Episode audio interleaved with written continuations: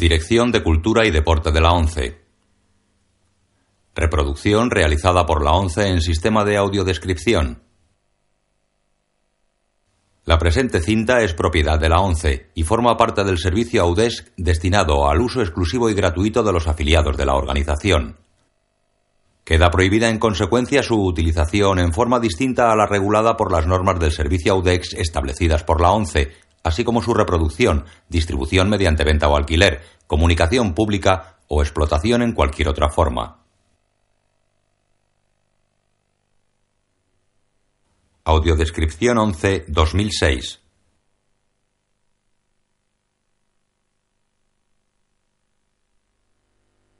Diarios de motocicleta. Color. Año 2004. Autorizada para todos los públicos.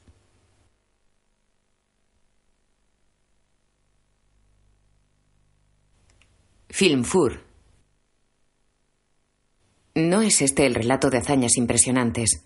Es un trozo de dos vidas tomadas en un momento en que cursaron juntas un determinado trecho, con identidad de aspiraciones y conjunción de ensueños. Ernesto Guevara de la Serna, 1952. Ernesto limpia el tubo del inhalador para el asma.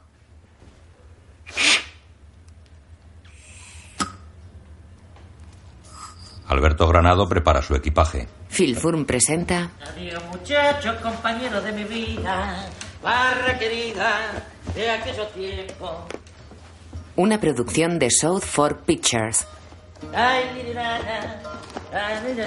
Ernesto mete su ropa en un petate. Asociado con Tubas Board Production. El plan. Recorrer 8.000 kilómetros en cuatro meses. Guarda algunas medicinas. El método. La improvisación. El cuerpo enfermo no resiste más. Hay que prevenir las cosas de la vida. Ay, la, la, la. Objetivo. Explorar el continente latinoamericano que solo conocemos por los libros. Diarios de motocicleta. Alberto se acerca a una moto. Equipo. La Poderosa. Una Norton 500 del 39 que está rota y gotea. Conduce la motocicleta por las calles de Buenos Aires. El piloto. Alberto Granado. Amigo panzón de 29 años y bioquímico. Vagabundo científico declarado. El sueño del piloto. Coronar el viaje con su 30 aniversario. En casa de Ernesto. Copiloto. Ese vendría a ser yo. Ernesto Guevara de la Cerda. El Fusel. 23 años. ¿Ernesto se va de viaje? No, Ernesto se queda. Ernesto, ¿me lo llevas? Vayan, vamos juntos. Dale. Mira, viejo, lo siento, pero por más Por que me favor, digas... Ernesto, te faltan solo tres materias para recibirte de médico, ¿eh? Y eso puede esperar. Ernesto viaja en metro. Estudiante de medicina. Especialista en lepra. En un partido de rugby. Jugador amateur de rugby. ¡Eh! ¡Muy buena! Y ocasionalmente asmático. Se retira limpiándose el sudor con la camisa. Aspira su inhalador. Alberto y Ernesto miran un mapa en una cafetería. Fecha de salida, 4 de enero. El periplo. Buenos Aires. De Buenos Aires hasta la Patagonia. Y después a Chile. Chile, 12. Luego al norte, hasta los 6.000 metros por la columna vertebral de los Andes, Atacama, hasta Machu Perú, Picchu. 3 de febrero. De ahí 1300. al leprosario de San Pablo, en la Amazonia peruana. Y después Colombia. Y después cuando cumplo 30. Destino final, la península de Guajira en Venezuela, en la punta norte del continente. nos plantamos en la península de Guajira, la punta de este continente grandioso. Buche lleno de vino, senda verduras tropicales, sorte hermanita. Está buena la cerveza. Escucha, el 4 de enero vos ya vas a haber dado todos tus exámenes. ¿no? Sí. Si quieres, en una de esas, hago un desvío, pasamos por Miramar, la ves tu noviecita, un par de días. Señala a un gordo en otra mesa. Mira, mira, Fusi, una, mete tipo de ahí. ¿Qué? ¿Vos querés terminar tu vida así? Vos no querés terminar tu vida así, Fusi. Vos lo único que querés es coger en cada país de Sudamérica. Muchacho, en cada pueblo, si tenemos suerte también, es un ingrediente más, ¿no es cierto? Bueno, está bien. Lo que teníamos en común, nuestra inquietud, nuestro espíritu soñador, el incansable amor por la ruta. Buenos Aires, 4 de enero de 1952. No. No será mucha cosa, Granado. La suficiente, jefe. Norton 500. Esto es una moto. Mira si anda en buena rueda su hijo. Está bien cuidado. Quédese tranquilo. Cargan la moto. Ya está, ya está. Ya está. Ernesto y su padre. Espera momentos difíciles. ¿eh? salvavidas, tenemos todo. Pero la verdad que yo siempre soñé con hacer algo así. Y te confieso que si tuviese unos años menos, me iría con vos ya mismo en esa moto. ¿eh? Ya se de cuenta que lo hago por los dos. 10 años planeando este viaje, tío. Chiquito. Oh, Mientras tanto, bastante chiquito, pero ya de... Le da una pistola. confío en usted, ¿eh? ¿La revolución para cuándo, tío? ¿Acá? Dentro de un siglo. papá. Vale, bien. Con su madre. Hay que aprender de los rusos. ¿eh? ¿Qué, mi amor? ¿Que ya te van? Sí, me voy. Bueno. De lo único que te tenés que preocupar es de tomar los remedios. Nada más. ¿Eh? Y de escribirme. Uy, las cartas más lindas que hayas leído, vieja. Se abrazan. Chao, mi amor. Chao.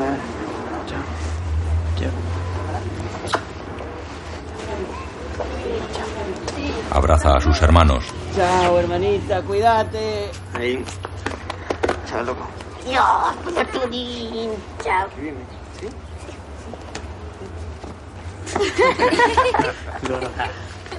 Me mandas postales. bueno, basta el sentimentalismo que me pone a llorar. Por favor. Cuídense, ¿eh? Así como Don Quijote tenía Rocinante, San Martín tenía su mula, nosotros tenemos acá a la poderosa. Sí, que me dé aceite. Me aceite, ¿cierto? Bueno, pero lo que estoy tratando de decir es que en este preciso instante, el joven Fuser y este servidor nos embarcamos a un viaje a los confines más remotos del espíritu humano, donde conoceremos nuevas tierras, oiremos nuevos himnos, comeremos nuevos frutos. Granado, yo te voy a hacer responsable a vos. Le llega a pasar algo a Ernesto y yo te busco y te encuentro, ¿eh? Ponete el pañuelo, mi amor. No preocúpese, señora, que volverá para ser el médico que todos queremos que sea. Sí, más, más te vale. Bien, es hora de partir. Vamos, ¿eh? Epa. ¡Ay! ¡Hasta luego! ¡Ah!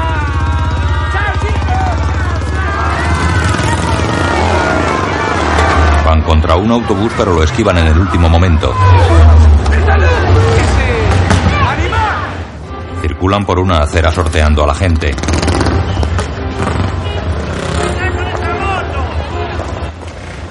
La moto va cargada de bolsas y cajas.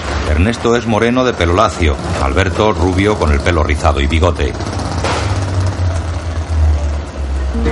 Circulan por una carretera solitaria. Querida vieja, Buenos Aires quedó atrás. Atrás también quedó la perra vida, la facultad, los exámenes y las disertaciones soporíferas. Ante nosotros se extiende toda América Latina. De ahora en adelante solo confiaremos en la poderosa.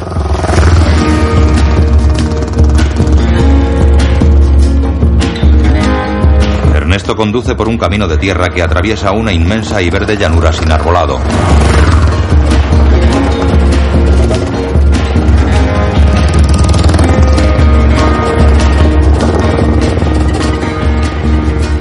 Pudieras vernos, parecemos aventureros. Inspiramos admiración e envidia por todas partes. Alberto conduce por una carretera asfaltada. Un par de gauchos galopan en paralelo a la calzada.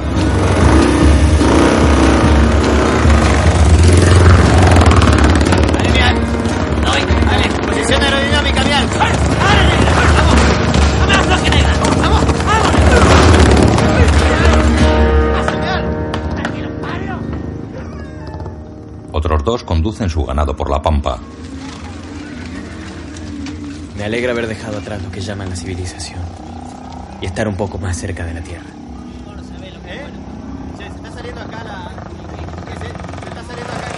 Se cae el equipaje. Caen a una zanja llena de agua. ¡Fuser! ¡Fuser, está bien! ¿Y vos? ¿Vos qué? Ernesto busca un bolso. ¡Ay! ¡Ay, perrito! Saca un perro de su interior. ¿Está bien? ¿Está bien? ¿Qué mierda es eso? ¿Y qué mierda parece? ¡Perro de mierda! ¡Ah, carajo! ¡Sos un conductor de mierda! ¡La puta madre! ¿Qué hace ese perro de mierda en la moto? Es para Chichina. Y se llama. Anda. Levanta la moto. Al anochecer atraviesan la pampa por un camino sin asfaltar. Miramar, Argentina, 13 de enero de 1952, kilómetro 601. Llegan a una hermosa hacienda de arquitectura centroeuropea rodeada de césped y árboles. ¿Dónde carajo llegamos? Suiza. A un empleado de la casa.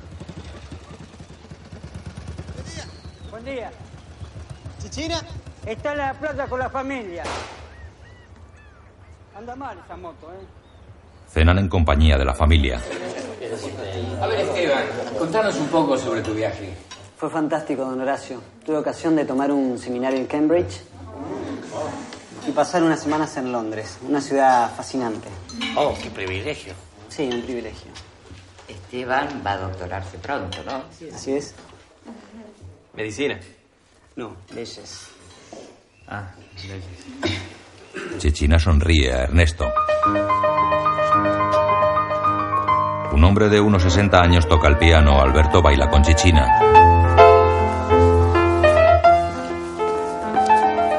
Evolucionan junto a otras parejas.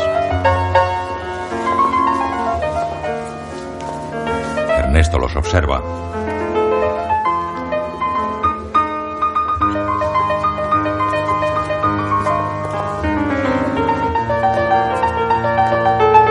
Alberto y Chichina chocan con el estudiante de leyes que baila con una chica.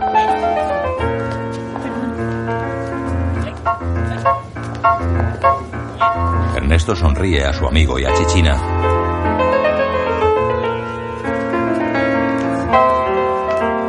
Un hombre de más de 60 años le mira muy serio. La chica deja de bailar con Alberto. Se acerca a Ernesto. Con ganas de bailar, ¿eh? Nunca lo vi. ¡Vamos! Deja de joder. Bailan. Con esta. Uno. Atrás. Costado. ¿De qué te reís? Me río de vos. ¿De qué te reís? De vos. Alberto mira a una atractiva sirvienta.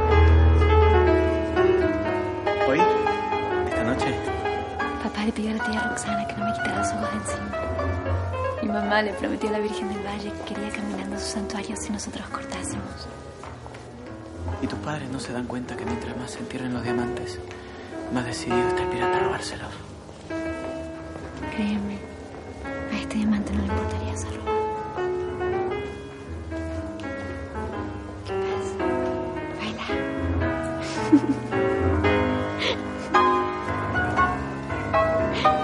Baila. Alberto baila con la criada fuera del salón.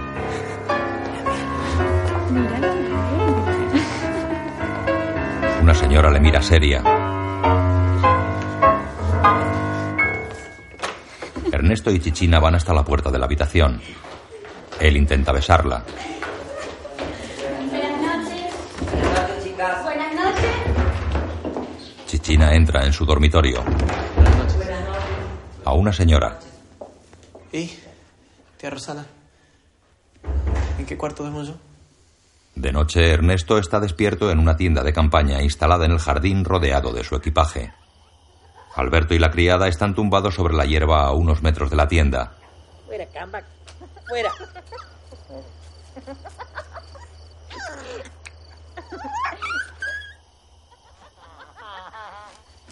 ¿Qué? ¿Qué pasó ahí? Ernesto saca su diario. Lo abre y escribe a la luz de una lámpara de gas.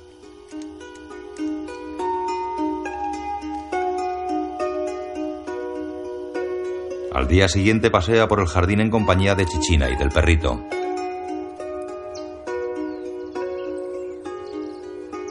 Alberto está sentado junto a la fachada de la hacienda con aspecto aburrido.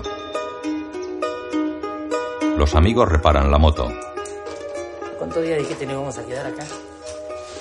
Ya sabes cuántos. Dos. ¿Y hace cuántos días que estamos acá? Che, si te haces médico vas a operar con el hambre también. Seis días, Fuser. Ernesto y Chichina paran el coche en un bosque. Nos van a dar. Se pasan al asiento trasero. Se besan apasionadamente.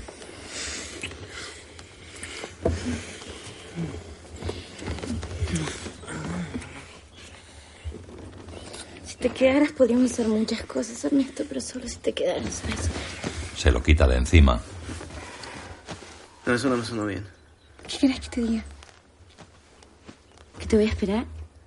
Si ya te dije que voy a volver. Si tengo al perro como prueba. ¿No te gustó? ¿Qué quieres, Ernesto? ¿Qué quieres escuchar? ¿Que te voy a esperar para siempre? ¿Que voy a esperar meses y meses a que vuelvas? Se acerca a ella y le acaricia el pelo. ¿Qué te pasa?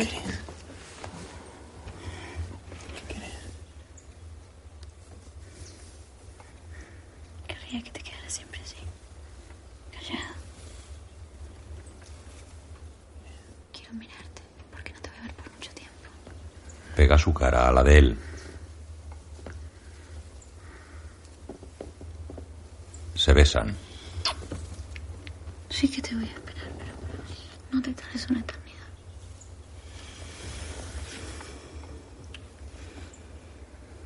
¿Y cuánto es una eternidad? Terreno patinoso, señor.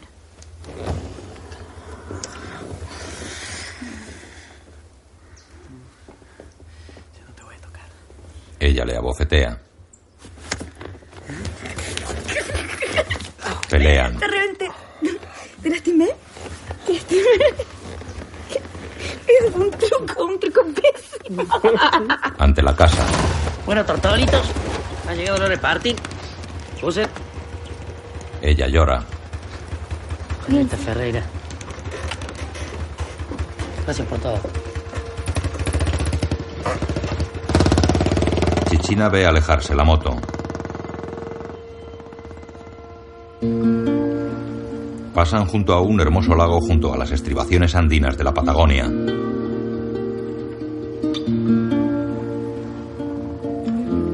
Yo escuchaba chapotear en el barco los pies descalzos y presentía los rostros anochecidos de hambre. Mi corazón fue un péndulo entre ella y la calle. No sé con qué fuerza me libré de sus ojos. Me zafé de sus brazos. Ella quedó nublando de lágrimas su angustia tras la lluvia y el cristal. Lorca, ¿eh? ¡No! ¡Neruda! ¡No! ¿Qué? ¡No me acuerdo! Circulan por un camino de tierra que atraviesa un terreno de matorral bajo sin árboles.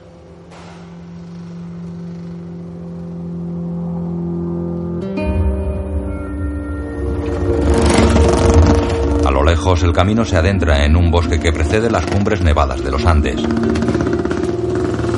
Suben la pendiente de una colina de matorral. Adelantan a un hombre que conduce un carro tirado por bueyes. Reparan una rueda. Que se me. Che, entonces con Chichina, nada. ¿Eh? Ni siquiera después de haberle regalado al ovejero alemán de pura raza, ese nada. Digo, por lo menos le habrá visto una teta, una teta, una. Fusser coloca el equipaje sonriendo. Ah, le viste la teta, Ernesto, ¿eh? Viejo y peludo. Vitorí. Vitorí. Le da una llave y se guarda unos billetes. Dólares norteamericanos. 15. ¿Chichina? Sí. Me encanta esa piba para vos. Yo siempre lo dije. Esa es la novia de Ernesto. Vamos a poder comer bien ahora. No. Una comida suculenta, proteica. No, esta plata me la dio para cuando llegamos a Estados Unidos. Me pidió que le comprara una mallita. Yo le dije que sí. ¿Qué? Hacé de cuenta que esta plata no existe. Está fuera del presupuesto. Está probando. Yo le voy a agarrar. Che, ¿le está volviendo a hablar a la moto? Escuchame una cosa. ¿Qué te pasa en la cabeza vos? Esa nena te tiene agarrado la pelota. No. Puser. No te me alteres, gorda. Muy bien. Hola. Mira. El hombre y los bueyes pasan junto a ellos.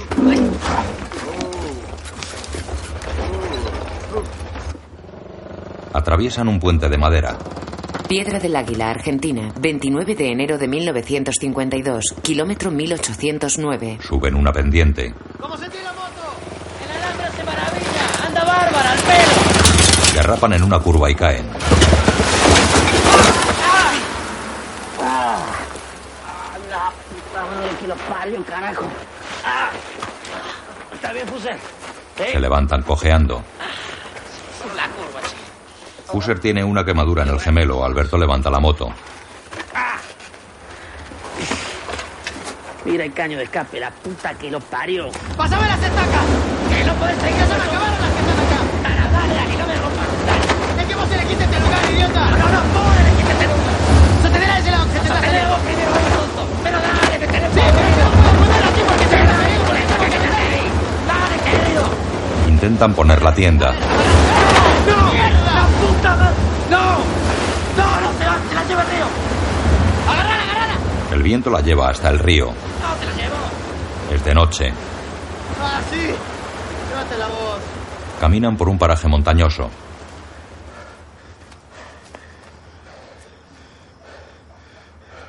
Che, ¿y si vamos al casco. ¿Qué con eso es no? Bueno. Ayuda acá ante la gente común, parece, ¿no? Sí. Se acercan a una solitaria casa que tiene luces encendidas. ¿Qué hacemos, lo de faro roto? Octubre rojo. ¿Qué es Tenés, octubre rojo? La tenés, ¿no? Ah, sí, sí. Abre un hombre de 60 años. Buenas. Buenas. ¿Qué quieren?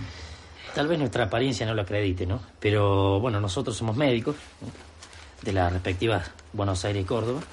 Estamos viajando a lo ancho y a lo largo del país. Eh, bueno, tiene otro. Viajamos a lo ancho y a lo largo del país para realizar una investigación con la esperanza de curar algunas de las más terroríficas enfermedades del siglo XX. Plagas que no solo nos consumen las energías, sino que también mantienen a la Argentina en la peor de las dependencias, francamente. Cuando si ustedes leyesen la literatura médica, lo notaría tanto como nosotros, y no sin A ver. ¿qué carajo quieren ustedes, par de vago? Mire, señor, el viento nos llevó a la carpa. Estamos muertos de hambre y, y necesitamos dónde dormir. Bueno. Ahí afuera en el galponcito hay un buen suelo. po. Pueden dormir con los peones. Eh, que nosotros somos médicos que realizamos. A Ernesto. Su cara me gusta mucho. A Alberto. La suya no, gordito. ¿Está bien? Sí, sí, Gracias. Está bien. Ernesto y Alberto duermen en el suelo del galpón.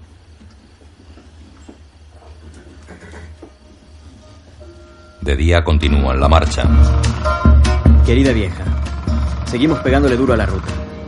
Aunque para serte franco, está cada vez menos poderosa la moto. Ascienden por un camino terroso que atraviesa un bosque de coníferas. San Martín de los Andes, Argentina, 31 de enero de 1952, kilómetro 2051. La plata y la comida escasean, pero cada vez que pinta la ocasión, nos la rebuscamos para dormir y comer gratis. Hablan con el dueño de una casa. Gracias a nuestra arma secreta, la infalible labia de Albert. más terroríficas del siglo XX, plagas que nos consumen la energía y comprometen la modernización de Argentina. Así que ustedes son doctores. Bueno, no. No, Alberto es bioquímico, yo soy estudiante de medicina. Prácticamente pero- está por recibirse, ¿no? Somos como médicos. Entonces me gustaría entonces que me miren un hinchazón que tengo acá en el cuello. Sí, eh, señor. Von Puttkammer. Fuser le toca el bulto. La esposa mira a través de la ventana. ¿Duele? El hombre asiente. Esto es un tumor. ¿Cómo un tumor? Sí. ¿Te parece? Sí. Sí, sí, sí. Permítame. No sé, Fuser, ¿eh? No sé. No, el sedimento adiposo podría ser un quiste. No, no, es un tumor. Un tumor en la zona occipital de origen hidatoso. Schatzi, estos señores dicen que tengo un tumor. No, eh, eh, ¿qué tal, señora? Buenos días. No, sinceramente, no creo que sea un tumor, es un quiste sebáceo. Eh, si usted nos da un lugar donde comer, donde dormir esta noche, tal vez podamos tratarlo. No, no, mire, nosotros no podemos tratarlo. No, usted va a tener que ir a Buenos Aires. eh, yo le puedo recomendar a un especialista, no se preocupe. Podríamos Eh, tratar de ayudarlo, ¿no? ¿Ayudar con qué? ¿Qué, ¿Con sirvitos del campo? ¿Con oraciones? Entiendo. Ustedes no, no pueden hacer nada por mí. No, no, sí podemos hacer. Si usted nos da un lugar donde comer y donde dormir. Acá cerca hay un lago con mucha pesca y un cobertizo. Señor, es un, es un diagnóstico muy No apresurado. tenemos nada más que hablar, doctores. Vamos, Schatzi. El matrimonio entra en su casa. Digo, la próxima vez podrías tratar de ayudarnos un poquito, ¿no? A nosotros. Ya, claro que te puedo dar una mano, pero nunca al precio de la salud de un hombre. Está bien, a ver, suponiendo que vos tenés razón, que el viejo se tenía un tumor, ¿cómo carajo se lo decís de esa forma? Yo no sé. Es la verdad. ¿Qué verdad? Es la verdad, si no puede escuchar, que se vaya al carajo. Vos le hiciste cagar en las patas, Fuser, no podés tratar así a un paciente. No podés. Eh, el tipo tiene un problema serio, cuanto antes lo atienda mejor. Ese es el tratamiento apropiado, ¿no te enseñaron eso en la escuela de bioquímica? Llegan a la orilla del lago. Ay, pendejo, no me hable vos a mí de medicina apropiada, ¿eh? Enfermero, recibiste y después habla. ¿Qué te crees que sabes todo, pendejo? ¿Eh?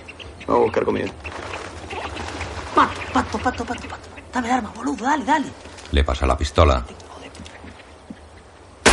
El pato cae al lago. Le di, boludo. Bien. ¿Cómo hiciste eso? Me cago en la concha y la lora. Bueno, no va a quedar más remedio que meterse al agua y buscar la cena, ¿no? Fuser. Al agua a buscar la comida. Vos estás colifa si pensás que me voy a meter ahí. ¿Sabes lo frío que está esta agua? Sí, bueno, está bien. Ya sé que le tenés alergia a lo frío, al agua, a lo caliente y todo eso. Pero vos, yo, ¿sabés una cosa? Yo soy más viejo, soy más sabio y fue el que pegó el tiro. Así que vos tenés que Y ir a ese tiro te salió de culo. Además, yo tengo asma. Bueno, está bien. No, no, tenés razón. Si vos no podés, déjalo. bro. Yo no dije que no puedo. No podés o no querés. No, no dije que no puedo. O no querés, que es lo mismo. Y si no, dame los 15 dólares de chichina y comemos como Dios manda. Vamos. Mira, si llego a agarrar ese puto pato, me lo como entero yo solo. Ah, al agua, al agua, pato. Cuac, cuac, cuac. ¡Ah! ¡Ah, voy a coger a las pelotas! Igual para el uso que le da Fuser. Se mete en ropa interior. ¡Vamos! Bien, Fuser, bien. Traiga ese pato con papa. ¿Hace frío, Fuser? ¡Eh! ¿Frío? Acá no. Por la noche comen al calor de una hoguera. Pato, Le ofrece un poco. Fuser lleva una manta por encima. ¿te estás sintiendo mal? No, estoy espléndido. Estación de tren de Bariloche, Argentina. Tres días después, kilómetro 2270. Fuser está tumbado en el suelo de un hangar de trenes con problemas respiratorios. Alberto le ofrece agua. Le arropa con la manta. Le pone la mano en la frente.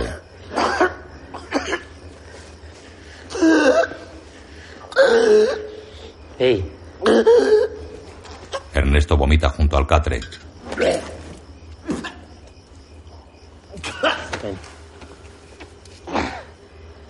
Fuser, escúchame una cosa.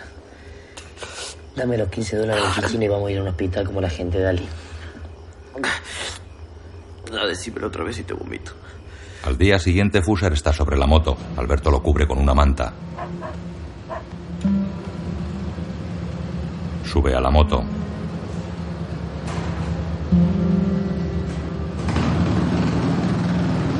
Salen del hangar. Circulan por un camino junto a un lago. Fuser se acobija tras el cuerpo de su amigo. La carretera transcurre por un terreno de matorral bajo.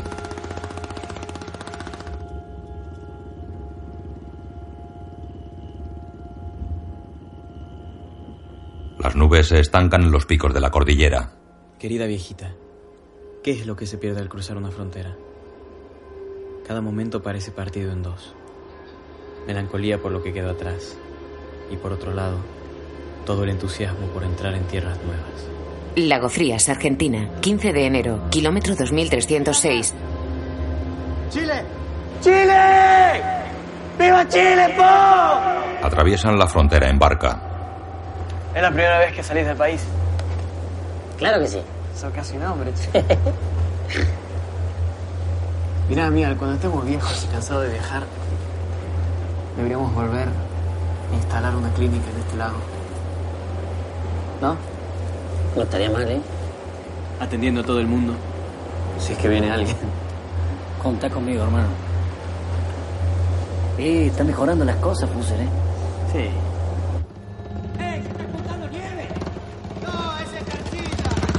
Circulan por una carretera nevada que atraviesa la cordillera. La nieve cubre los árboles. La nieve les hace derrapar.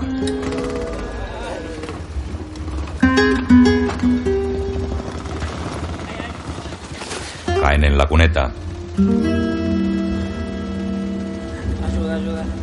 Una, dos, dos, tres. Levantan la moto. Ahí está. Suben.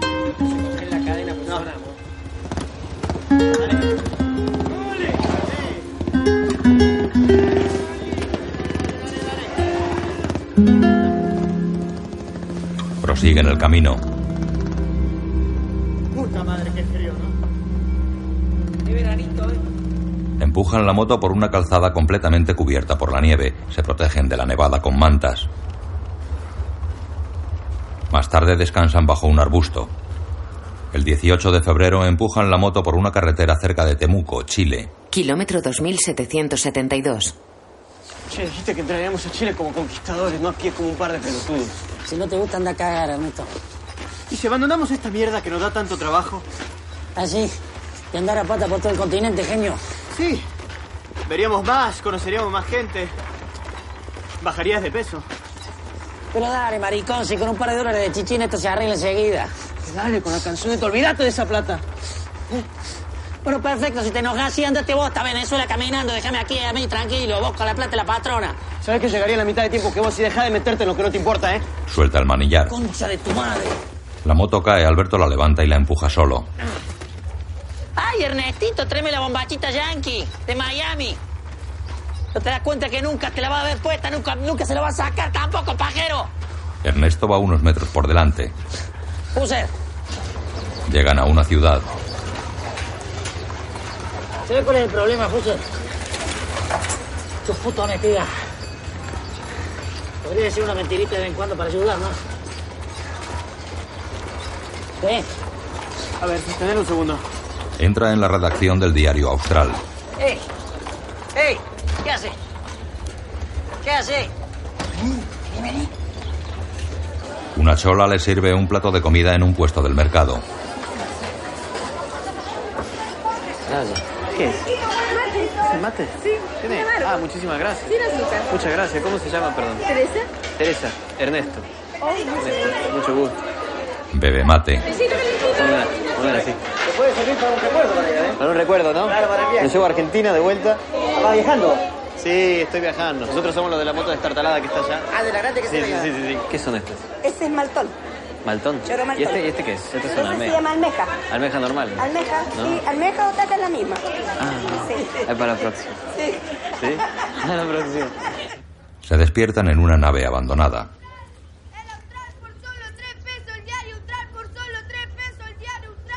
Infórmese de Chile y el mundo por acá por solo 3 pesos el diario por solo 3 Ya. pesos Chile y el mundo por acá el diario Ustral. Ayer por la tarde, Temuco se vio honrada por el arribo de dos de los más prestigiosos leprólogos de América Latina.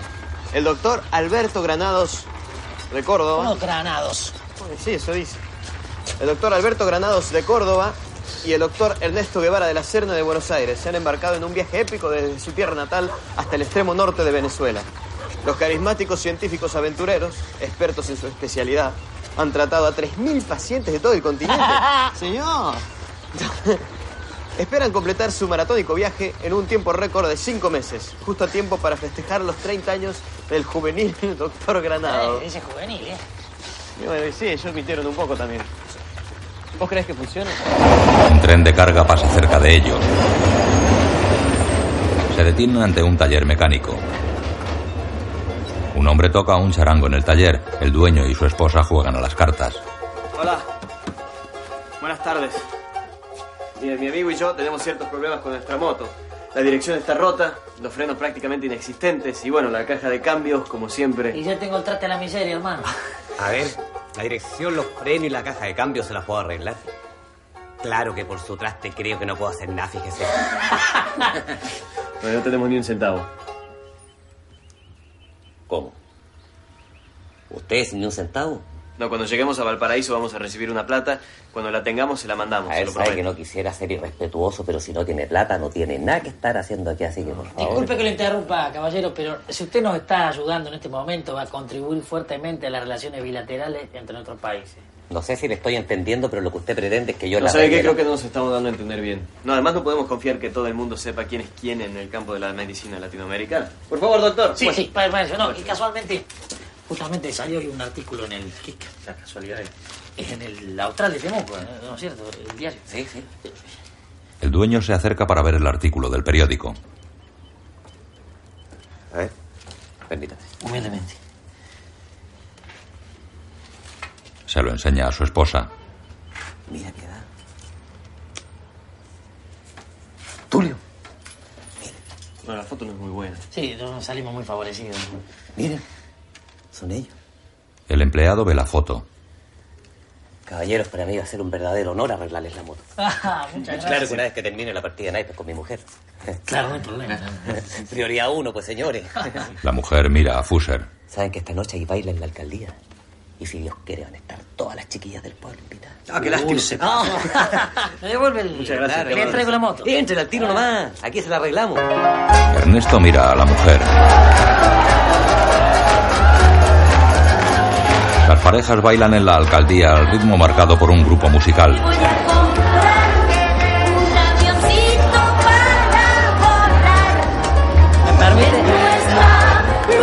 Alberto saca a bailar a una chica. Ernesto brinda con un hombre.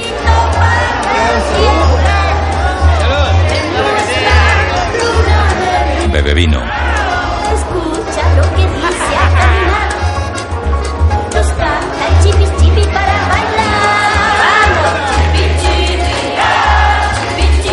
Las parejas de baile levantan las manos. El dueño del taller se emborracha en la barra junto a su empleado.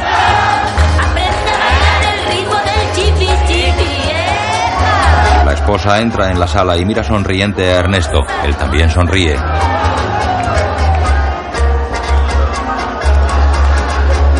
Se acerca a ella. Rico sabor. Amor. ¿Sabe que recién estaba pensando en usted? Ella mira al marido. Sí, ¿por qué? Me, me causó mucha impresión desde que la conocí. Fuser le ofrece el vaso de vino. Ella bebe mirando al marido que está de espaldas a ellos. ¿Quiere bailar? Te voy a comprar. No, no, es que no bailo, no. Es que mi marido se quedó dormido. Está borracho. Me quedé sin pareja de baile. Escucha lo Bueno, que este. dice al caminar. No sé si usted me enseña. Nos canta el empleado del taller.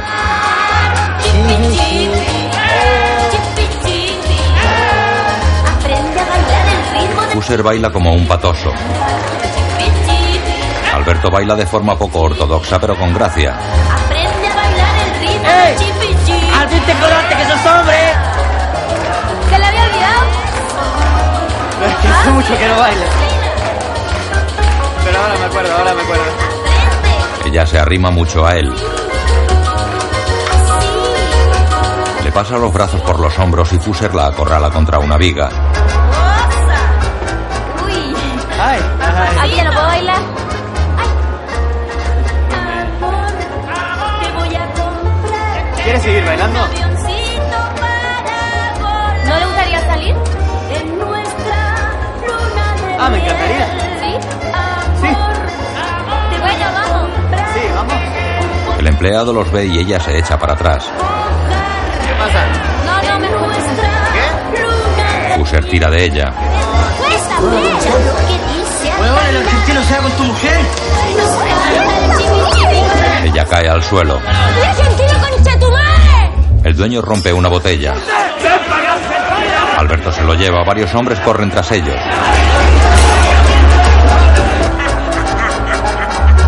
Alberto y Fuser salen corriendo del local perseguidos por una veintena de hombres.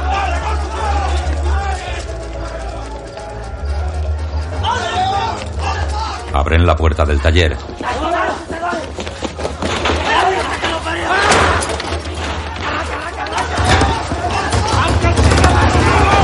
Huyen en la moto. Otro día, Fuser conduce por una carretera de tierra entre campos.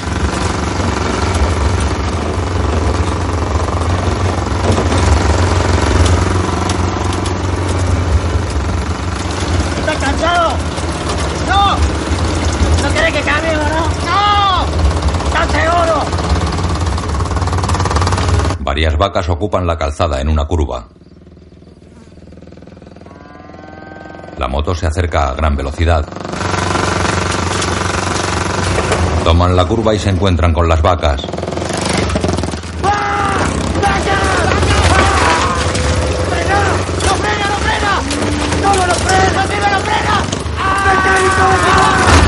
Chocan contra una vaca y caen al suelo.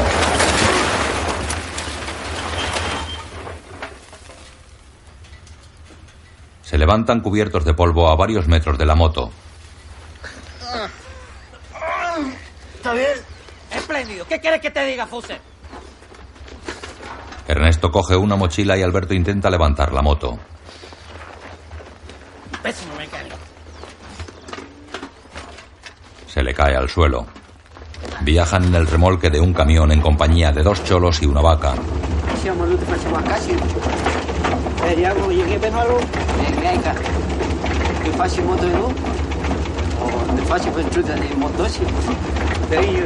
Siamo venuti facciamo a casa. Vediamo, che vengono. Venga, che faccio moto io? O ne faccio per giù dei motosi? Per io, macchina da. Quello per lei, Cati. Per lei, sì, Come come vuoi lei? Lei facciamo bene.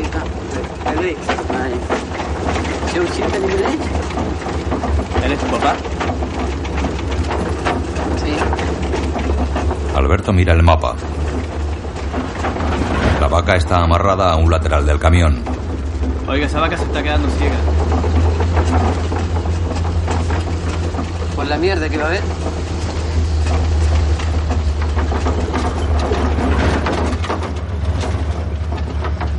Empujan la moto por un barrio residencial. Los Ángeles, Chile, 26 de febrero de 1952, kilómetro 2940. Llevamos 25 días de atraso.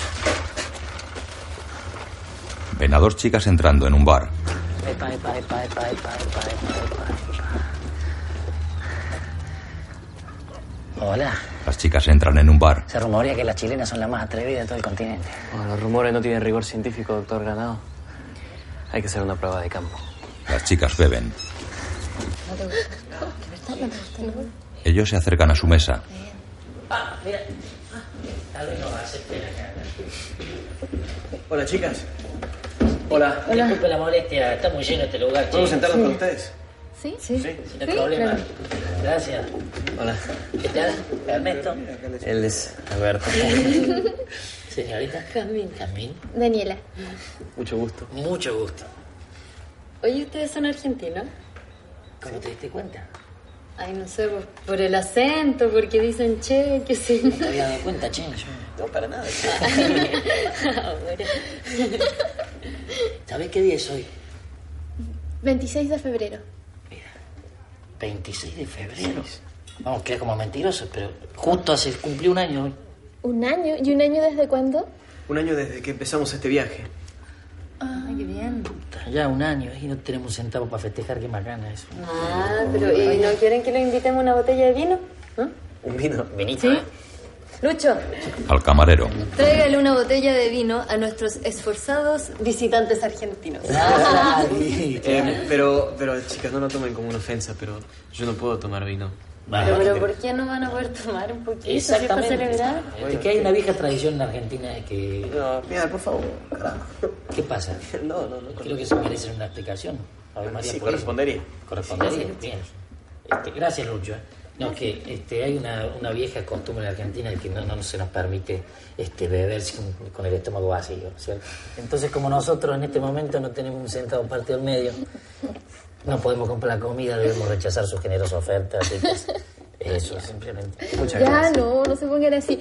A ver, esperen un rato. Lucho, Lucho. Lucho. Lucho, ¿tú no podrías traer unas empanaditas? ¿Te gusta la empanada chilena? Yo nunca he probado las empanadas chilenas. Cuatro, ocho. Se ven con hambre. Entonces, Es un lindo número, entonces. Siempre me gustó ese número. Ah, qué ganas de quedar. Qué bien, sí, lástima que no tenemos dónde quedarnos. En la plaza dormimos, no hay problema. Oye, pero a mi papá le encantan los argentinos. No. Sí, sí, yo creo que los puede ayudar. No sé. Como el jefe de bomberos conoce a harta gente. ¿Cómo? ¿Ustedes? ¿Son hermanitas? Claro. Sí, no me había dado cuenta. Miren. ¿No se habían dado cuenta? En el cuartel de bomberos. El mecánico no viene esta mañana, pero la moto se puede quedar aquí. Muchas gracias. Muchas gracias, caballero. Muchachos, cañaco, vengan. Les voy a presentar a dos voluntarios argentinos que van a alojar con ustedes aquí. Les presento al doctor Che Flaco y al doctor Che Gordo. Oye, vamos a conocer mejor el pueblo. Vamos, sí, sí, pero... Con permiso. Se preocupe, Un bombero. Disculpe. Diga, diga, diga. Sí. Buenas. ¿Qué tal? No quiero molestar, pero ¿de verdad ustedes son médicos? Sí. No. Sí. No. Yo soy bioquímico. ¿Usted podría ver a una señora que está enferma? Sí, claro, cu- cuando usted Sí, me diga, también. vamos. Puede ser al tiro porque ella está mal. Hace mucho tiempo que no hay un doctor. Bueno, eh, busco mis cosas y, y vamos. Sí.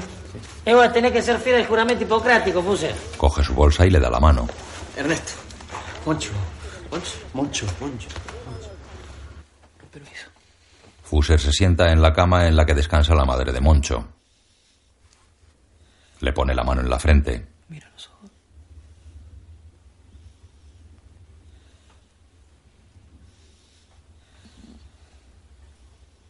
voy a tocar un poco.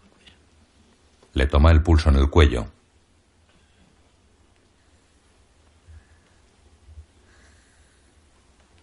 ¿Comió algo?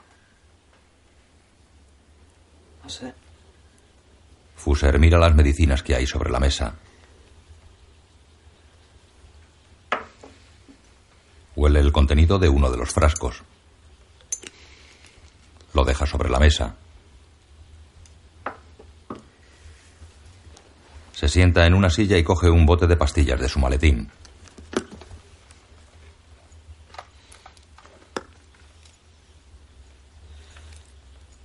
Mire, doña Rosa, le voy a dejar estas pastillitas. La señora asiente. Se toma una con cada alimento y una antes de dormir. Esto le va a ayudar a sentirse mejor.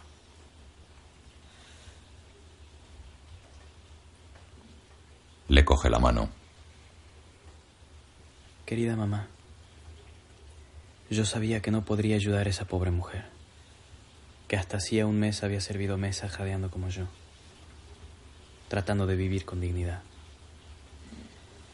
Había en esos ojos moribundos un humilde pedido de disculpas y una desesperada súplica de consuelo que se pierde en el vacío, como se perderá pronto su cuerpo en la magnitud del misterio que nos rodea.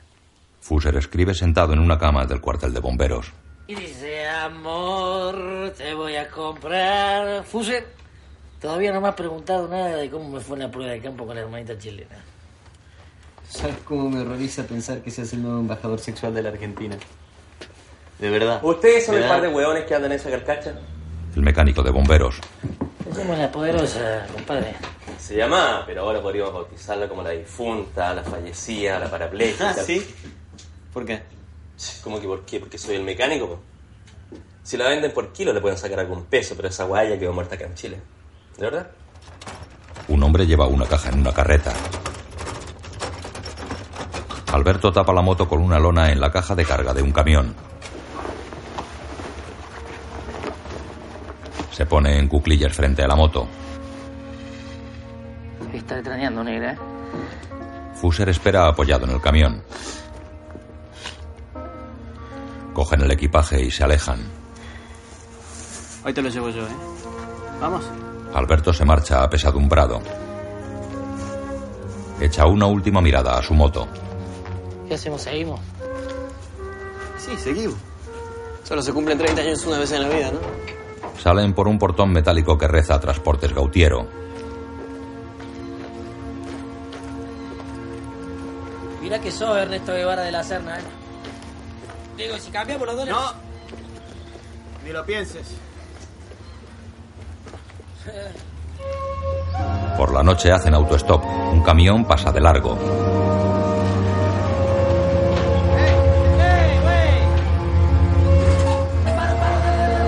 Corren hacia el camión. Tiran el equipaje a la caja y suben. Fuser se coloca de pie detrás de la cabina mirando a la carretera. Alberto se sienta detrás.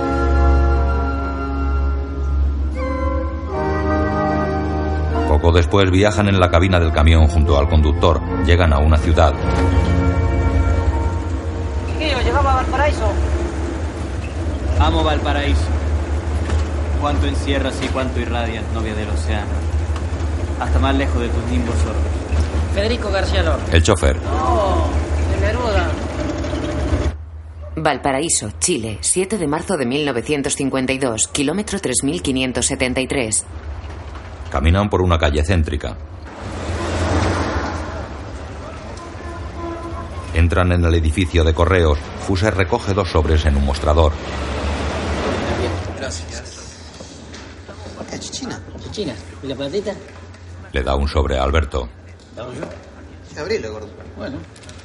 ¿Me dejo solo torcadito? Alberto saca dinero del sobre y Fuser saca una carta del otro. Ah, Ernesto lee la carta. ¿Cómo te quiero señalar, Sarma? Alberto se acerca a Fuser. ¿Qué pasa?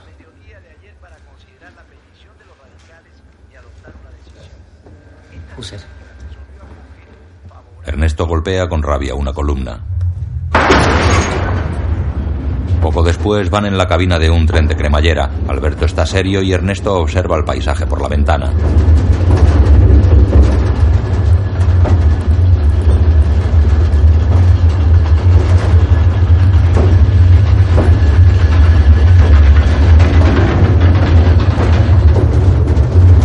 Llegan a la parte baja.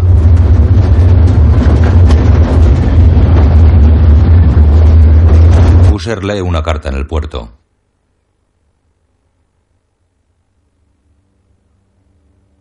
Alberto está recostado sobre el casco de una vieja barca. Fuser se acerca a su amigo con su equipaje y la chaqueta en la mano. Che, ¿está listo? ¿Yo? Sí, po. Claro. Vamos. Al tiro nomás. Coge su equipaje y camina tras Ernesto. Es de noche en la bahía de Valparaíso. Otro día, Ernesto y Alberto caminan sobre un terreno árido y seco.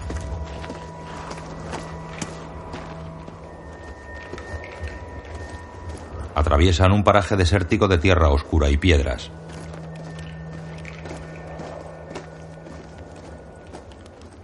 Desierto de Atacama, Chile, 11 de marzo de 1952, kilómetro 4960.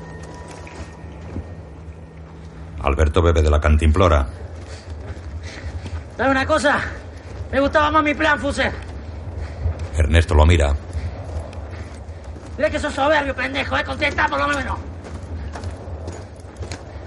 ¿Qué quieres, volver? Andá, volvé. Yo llego a la mina y después te cuento cómo es. ¿Vos estás sugiriendo que yo no voy a llegar a la mina?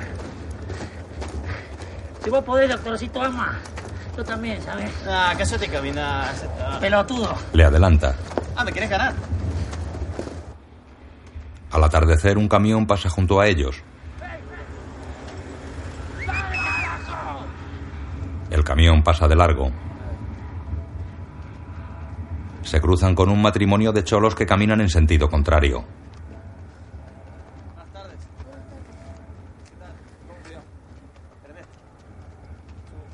Por la noche, Ernesto, Alberto y los cholos se calientan al calor de una hoguera. Alberto pasa el mapa al chileno. Alberto mira a Ernesto. Sí. Mismo. De ahí somos. No teníamos mucho, solo unas tierras secas y difíciles. Eran de su abuelo. Eran nuestras. Hasta que llegó un terrateniente y nos sacó a patada. Y a eso le llaman progreso. Entonces tuvimos que dejar a nuestro hijo con la familia y empezar a viajar, a encontrar trabajo. Tratando de escapar de la policía de González Vitela que nos quería meter presos. ¿Por qué? Porque somos comunistas. Ahora vamos a la mina. Si tenemos suerte, encontraré trabajo ahí. Parece que son tan peligrosas que ni siquiera se fijan de qué partido uno. ¿Ustedes andan buscando trabajo? No, nosotros no estamos buscando trabajo. ¿No? Entonces, ¿por qué viajan?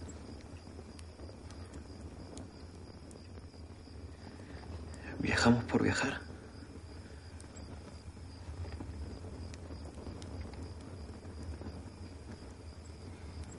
Benditos sean. Benditos sean sus viajes.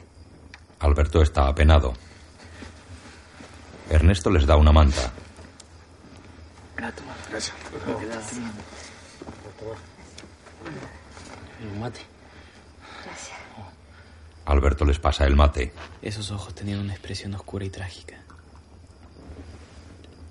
No contaron de unos compañeros que habían desaparecido en circunstancias misteriosas y que al parecer terminaron en alguna parte en el fondo del mar. Esa fue una de las noches más frías de mi vida. Pero conocerlos me hizo sentir más cerca de la especie humana. Extraña. Tan extraña para mí. El matrimonio comunista y una treintena de cholos esperan ser elegidos para trabajar sentados sobre las rocas. El capataz señala con el dedo a los seleccionados. ¡Tú! Tú también. Tú también, al lado. Tú. Tú. Tú. Tú. Tú no. El de al lado. Ah, rápido, rápido, rápido. Apúrense, muchachos. Y tú. Mina de Chuquicamata, 15 de marzo. Tú también. El de arriba. Vamos, tú también. Tú. Vamos, rapidito. Vamos, andando. Tú. Tú. Señala al marido. Kilómetro 5122. El de atrás. Tú también. Ese. Tú. El de arriba, vamos. También, tú. Apúrense, muchachos. Apúrense, apúrense, tú. Tú, Apúrense. Arriba el camión. Los demás para la casa, afuera. Apúrate, hombre, apúrate. Rapidito, vamos. Ya, ya, arriba, arriba. ¿Listo ese camión? Ok. Hay que ver el otro camión. Los elegidos suben al camión y el resto se marcha. Ernesto y Alberto son testigos del trato que dan a los hombres. Sí, vamos. El capataz los mira. ¿Ustedes dos? ¿Qué hacen aquí? Nada, estamos mirando. ¿Mirando qué, weón? Esto no es atracción turística. ¡Fuera! Oiga, ¿usted no se da cuenta que esta gente tiene sed? ¿Por qué no le da un poco de agua, carajo, eh? ¿Eh? Ni idea, ya te lo mejor. Antes que llame seguridad para que te encierren, weón. ¿Por qué? ¿Por qué? Invasión de propiedad privada. Este es territorio de la Anaconda Mining Company. ¡Ya, andando! Ernesto coge una piedra. ¡Hijo de puta! Da en la puerta del camión. Circulando por una carretera que atraviesa los Andes, observa desde la cabina del camión a varios indígenas portando un ataúd.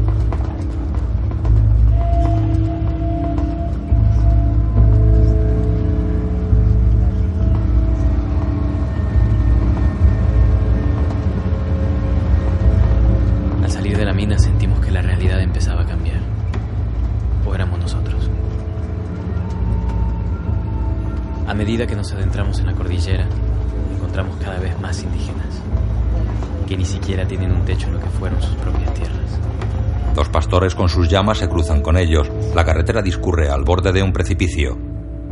Finalmente entramos en el Perú, gracias a un camionero medio ciego, Félix. Ah, y me olvidaba. Hoy Alberto cumplió los 30, pero no en Venezuela como lo había previsto. Caminan por una carretera de montaña. Estábamos tan fundidos, vieja, que ni pudimos celebrar. Alberto cae al suelo. O sea, Ernesto se detiene 20 metros más adelante. es humanamente imposible esto. Fuser se sienta en la carretera. Un joven indígena se acerca caminando y cargado con varios bultos.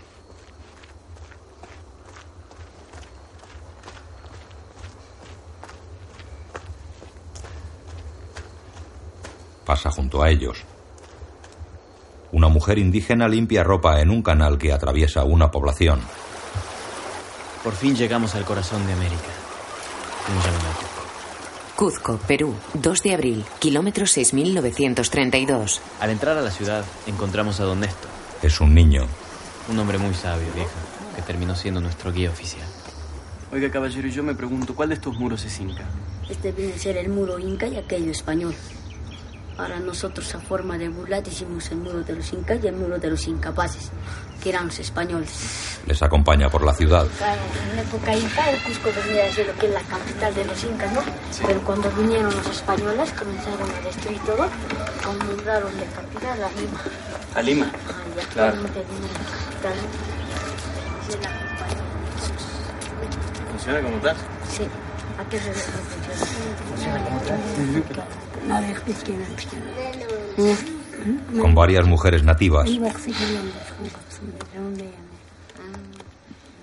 Ella dice que nunca ella ha conocido escuela ni colegio porque siempre ha estado en- al lado de, de los ganados y por eso no sabe hablar castellano, solamente quechua.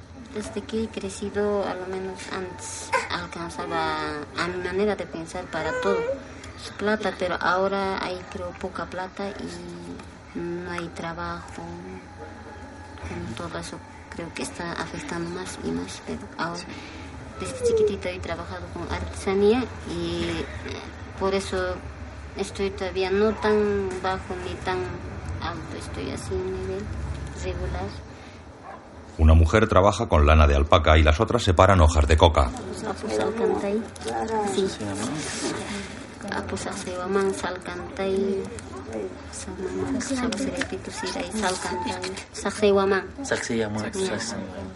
Lapan apukuno. Ya. Les enseñan a tomar hoja de coca.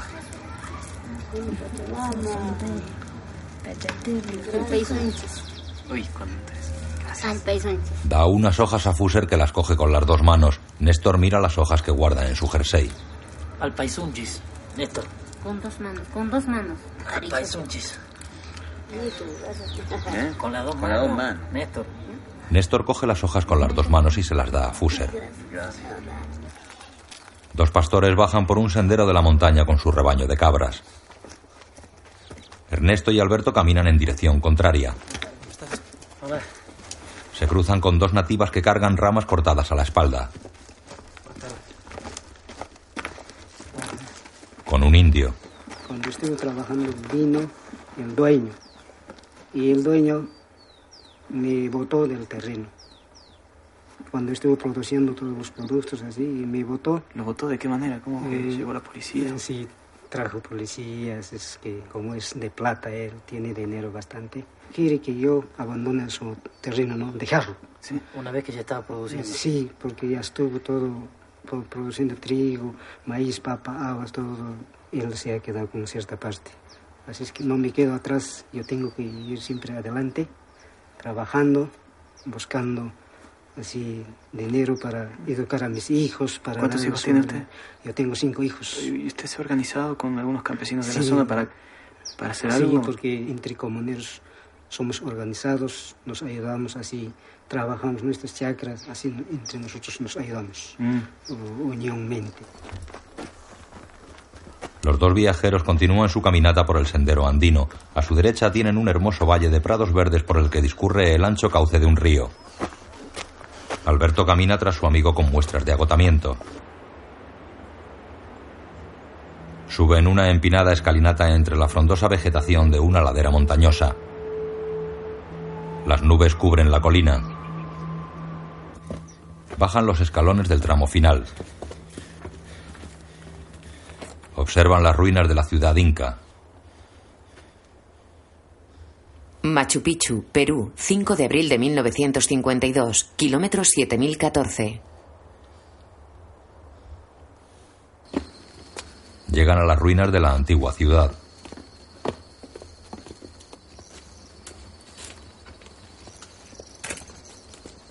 Las calles están delimitadas por edificaciones de piedra. Observan la montaña que preside la ciudad. Alberto hace una foto a Fuser bajo una puerta. A ver cómo te portas, Fuse. ¿eh? Ahí está, ahí está. Va, ¿eh? Para la posteridad. Hilo. Fuser escribe en su diario. Los incas tenían un alto conocimiento en astronomía, medicina, matemática, entre otras cosas. Pero los invasores españoles tenían la pólvora.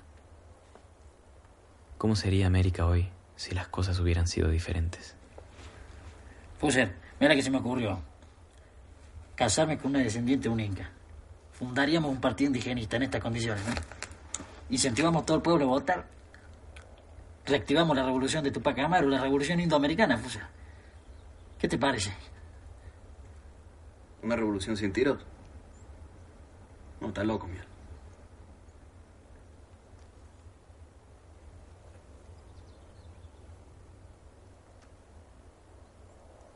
Continúan la visita a la ciudad inca. ¿Cómo es posible que sienta nostalgia por un mundo que no conocí? ¿Cómo se explica que una civilización capaz de construir esto sea arrasada para construir esto? Lima, Perú, 12 de mayo de 1952, kilómetro 8198. Caminan por una populosa calle de Lima.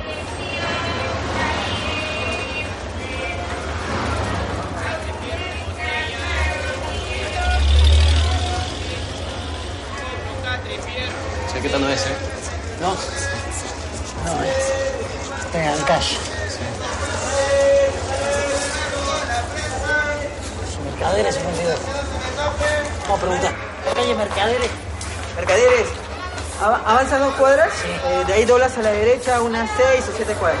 Esta tiene que ser Mercaderes. Sí, esa también. ¿Este es Mercaderes, maestro? Sí. Sí, la de allá también. Sí. Se detienen ante una cancela. Hay que contar. Desde abajo. Desde abajo son dos, cuatro. ¿qué? Ah, mirá. Roban leche de la casa y el dueño les ve. ¿Les puedo ayudar en algo? En el interior de la casa, Este es el de Mariátegui. Y también tienen que leer a César Vallejo. Lo mejor de Lima Vieja fue el doctor Hugo Peche, el jefe del programa para el tratamiento de la lepra en Perú, que Alberto había contactado antes de empezar el viaje. Nos alimentó, nos dio ropa, dinero y algunas buenas ideas. leen sobre camas de hospital. Mariátegui fundamentalmente habla sobre el potencial revolucionario de los indígenas y campesinos de América Latina. Dice que el problema del indio es el problema de la tierra y que la revolución no será calco ni copia, sino creación heroica de nuestro pueblo. Imagen en blanco y negro del padre y el hijo cholos que viajaban en el camión. De los obreros que esperaban para trabajar en la mina. De una india sentada en el umbral de una puerta. De un grupo de indígenas de las montañas.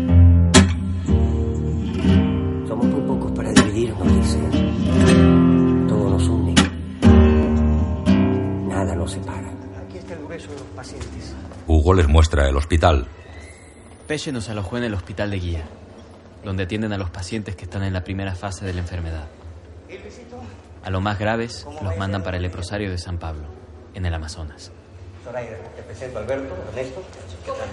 Bien, creo que ya nos conocemos lo suficiente y puedo permitirme decirles algo. Los miro a los ojos, a ti Ernesto y a ti Alberto, y veo en ustedes un gran idealismo, pero también muchas dudas. Por eso me alegra que vayan a San Pablo. Me parece que ahí van a encontrar algo importante, importante para ustedes. Muchas gracias. Bien, si me disculpan voy a mostrarles algo. ¿Está bien? ¿Otra sorpresa? ¿Cuánta sorpresa? Al hijo. ¿Qué va a traer, pichón? Un libro. Come bien, Lito, ¿eh? Están en casa de Hugo. Este es el gran amor de mi vida. Señala a su mujer. Después de ella, por supuesto. Ah, muy bien. Es mi novela. Latitudes de silencio. Espero que me hagan el honor de leerla. Claro, no, claro, que es un honor, el honor nuestro, nuestro honor. Después en el Ucayali me dan su opinión. Con gusto, sí. ¿La, la puedo abrir? Sí, sí, sí, ¿Quién se anima a leerla primero? Los dos. Sí, claro. Igual él lee mucho más rápido que yo, es de, de verdad, ¿no? Es muy lector. Bueno, muchachos, ese es el barco. La cenepa. En cinco días más van a estar en San Pablo. Pucallpa, Perú. Maestro. Eh, muchas gracias por todo, gracias por la hospitalidad, gracias por los pasajes, gracias por la ropa, muchas gracias por, por todo. Ha sido un honor, ¿eh? No se preocupen por nada. Gracias, doctor. Gracias. Muchas gracias. Ahora, mi- Eh, Eso sí. ¿No creen que se han olvidado de algo? Si no me han comentado nada sobre mi novela. La novela. Pues, ¿La leyeron? por supuesto. ¿Eh? ¿Y qué decirle? Yo diría, mire, sin exagerar, que nadie puede contar una historia como usted. Trabajo que me ha costado. ¿Y tú, Ernesto, qué opinas? Le ha fascinado. Si le ha fascinado, preferiría que me lo dijera él mismo. Eh, mire, doctor, yo siento que su libro es un poco trillado. Creo que existen demasiados lugares comunes.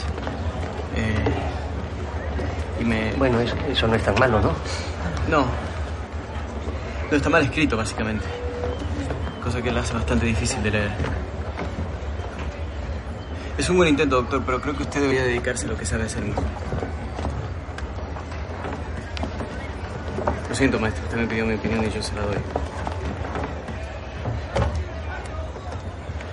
Caramba, hijo. Nadie había sido así de franco conmigo. Tú has sido el único. El único. Bien, no los demoro más. Vaya. Gracias. Hasta luego y eternamente agradecido. Gracias. Y cuídense. 25 de mayo de 1952, kilómetro 8983.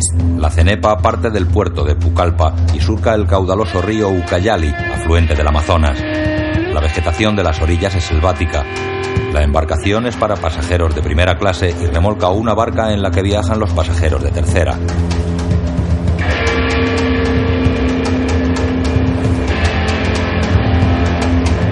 Camina por la cubierta del barco.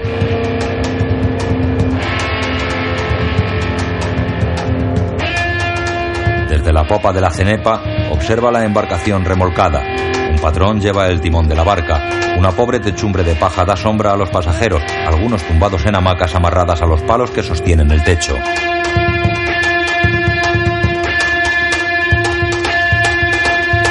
Fuser los ve en blanco y negro posando para una foto.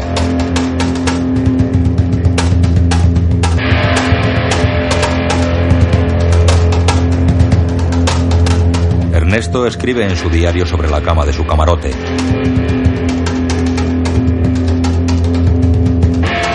Al día siguiente observa la frondosidad de la selva amazónica desde cubierta.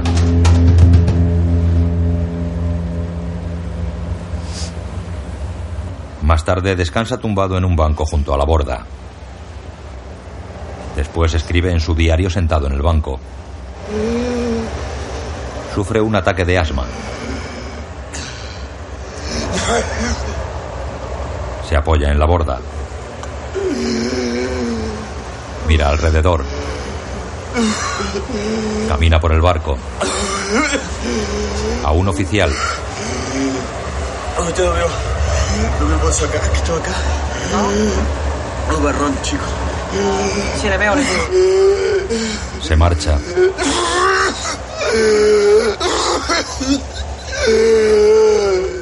Baja por unas escaleras. Cae al suelo de la planta baja.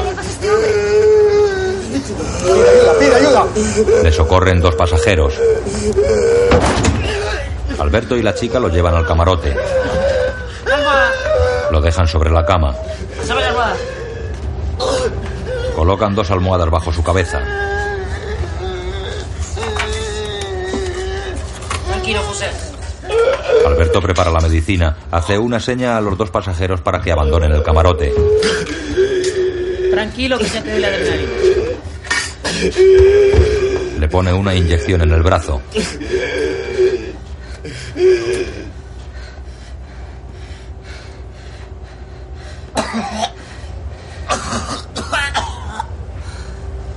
Bien, tranquilo, ya está. ya está. Tranquilo. Bien, bien, bien. bien. Fuse, fuse, fuse. Fuse, tranquilo. Ya está. Ya está, Fuse, ya está.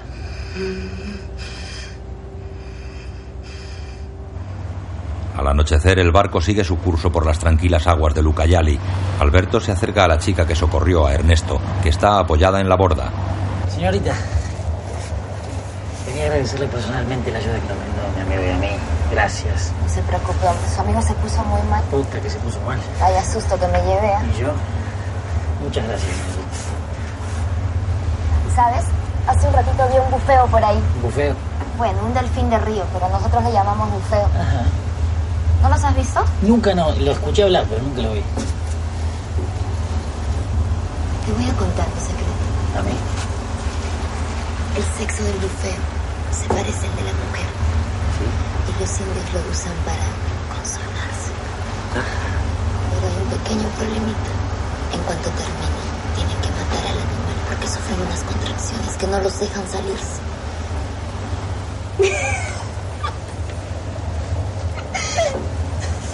Señorita, sin que se ofenda, ¿le puedo hacer una pregunta? Dígame. ¿Qué la cree usted por estas inhóspitas aguas? Trabajo en el barco. Voy y vuelvo entre Pucallpa y Leticia. Soy de Pucallpa, ¿sabes? Pucalpeña. Pucalpina. Pucalpina, Pucalpina. ¿Y conoce? Ahí está lleno de hermosas mujeres, pero usted es la mejor. Gracias. De nada. ¿Y cómo paga el pasaje? Le doy al capitán una parte de lo que gane. Pero específicamente, ¿cómo gana lo que gana, señorita? Digamos que si vamos a tu camarote te lo muestro. Me llamo Luz, por si quieres saber con quién haces negocios. Lucecita mía, por una noche con vos doy una pila de oro grande como la Concagua. Pero mira, estoy sin un solcito, mamita. Bueno, mi amigo, en ese caso usted va a tener que disculpar. Eh, Pero me tengo que ir a ganarme la vida. me va a dejar así, mamá. Ella le besa en los labios. Se marcha. Alberto entra en el camarote de Ernesto. Necesito los 15 dólares, Luz. Se llama Luz. Me contó una historia sobre un pescado que se cogen los indios. Mira, me dio un besito y estoy con la afro y yo taca negro. No, Fuse. No me rompa las pelotas, o sea, ya. Cruzamos juntos el desierto, nos cagamos juntos de hambre, de frío, de ese accidente. Mis necesidades se van a contemplar más que la mallita de chichina. que ya no lo tengo. Se lo di a la pareja de minero.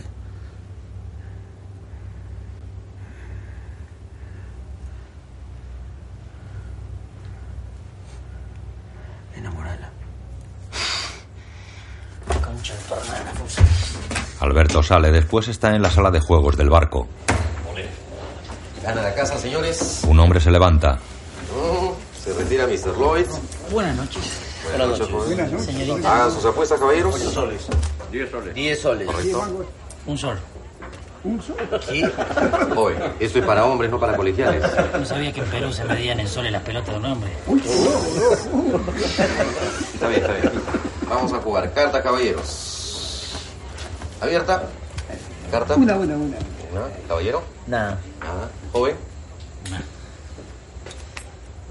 Me planto. Carta. ¿Cómo no? Ole. Gracias. Señores, la casa paga 21. Señor, 17. Lo siento, caballero. Gracias. ¿Usted es joven? Pague, 21. Uy, ay, ay.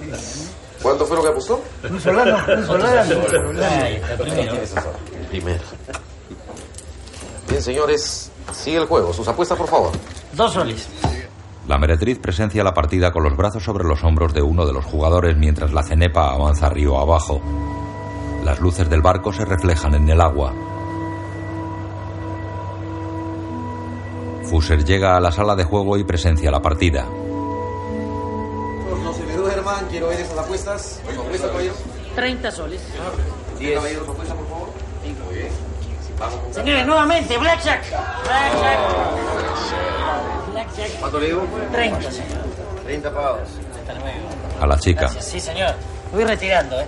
Creo que ya quedó clarito quién tiene más pelotas en esta mesa. Ah, Sí, Con su permiso, señores. Hijo de puta, ¿eh?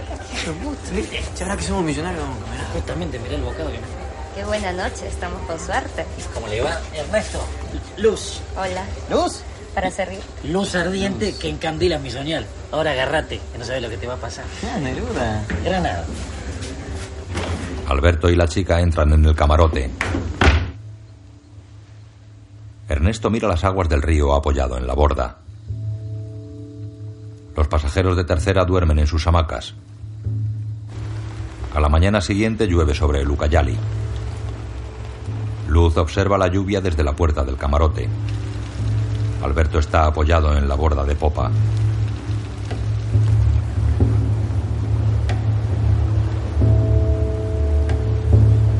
En la orilla hay una casa blanca rodeada de la frondosa vegetación selvática.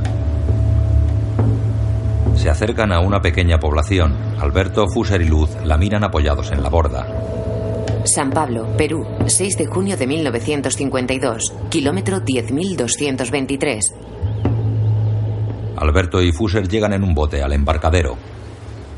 ¿Usted, Bresciani? ¿Qué tal, muchachos? ¿Buen viaje? Sí. Largo, pero bueno, sí. Un poco largo, ¿eh? ¿Alberto, Ernesto? No, Ernesto. Al revés. Ernesto, Alberto. Tanto gusto, Bresciani. Mucho gusto. Encantadísimo. el gusto es mío, Encantado. El doctor Peche me ha hablado con gran entusiasmo de ustedes, así que bienvenidos a San Pablo. Ah, por cierto, traigo una carta del doctor Peche para usted.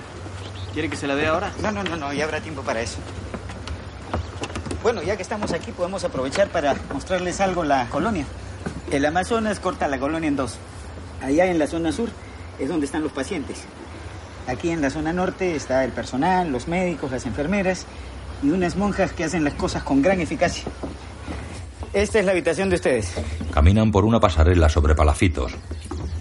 Las camas son un poquito duras, pero es bueno para la columna. La habitación también está sobre palafitos. De aquí se ve el hospital. Miran por una ventana. Ahí está. Y ahí está el laboratorio. Doctor, voy a presentarle a nuestros voluntarios argentinos, el doctor Sousa Lima, el señor Alberto Granado, el señor Ernesto Guevara. Alberto, entiendo que tú tienes cierta experiencia en vaciloscopía, ¿verdad? Así es. Creo que él podría ayudarnos en el laboratorio, doctor. ¿Por qué Claro no va con él y le muestra? Por permiso. favor. Encantado. Ernesto, tú me vas a ayudar en el hospital con las consultas clínicas. En el hospital las camas están separadas por tules. Aquí internamos a los más graves, los trasladamos desde la zona sur. De Oriena. Oiga, ¿y las operaciones las hace de este lado también? Sí, en la sala del costado tenemos un quirófano. Señala a una enfermera. Ella es Elvia, hija de un paciente y muy buena enfermera. La chica toma la atención a un paciente. El doctor habla a un enfermero. ¿Cómo está? Sí, mejor, doctor. Entonces sigue con el mismo tratamiento. Sí. Pasan a la otra orilla en una barca. Doctor, entonces, ¿cuántos pacientes viven en la zona sur? Casi 600. ¿Todos peruanos? No, no, la gran mayoría. Pero también hay de Colombia, de Venezuela y de otros países de Sudamérica. El doctor se pone unos guantes y les ofrece dos pares a ellos. Les sugiero que se pongan estos guantes. Si bien la lepra bajo tratamiento no es contagiosa, las monjas son muy exigentes respecto de este punto.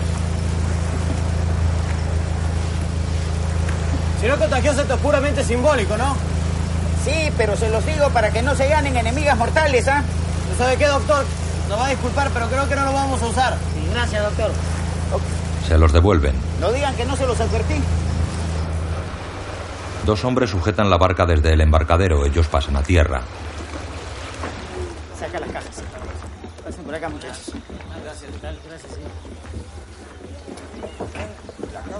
Se paran junto a dos leprosos. Buenas tardes. Buenas tardes, doctor.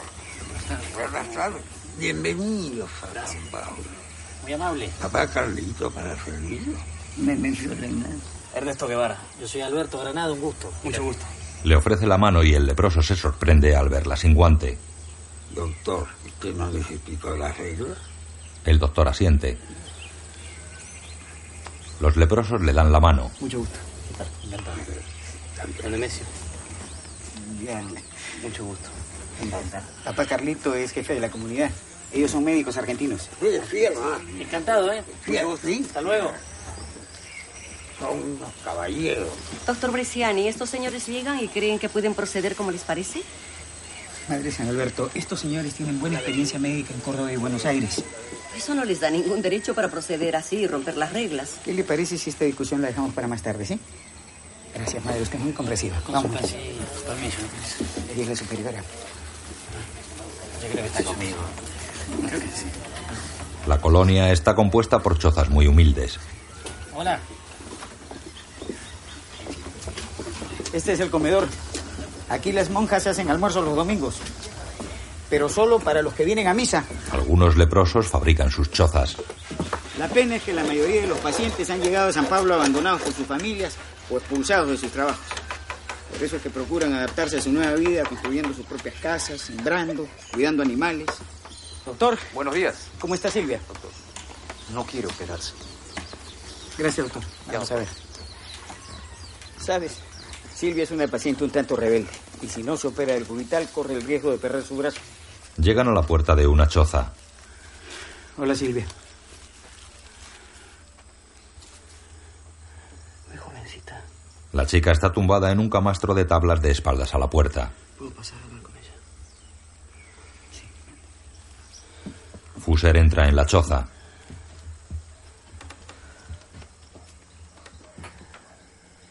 Se acerca al camastro.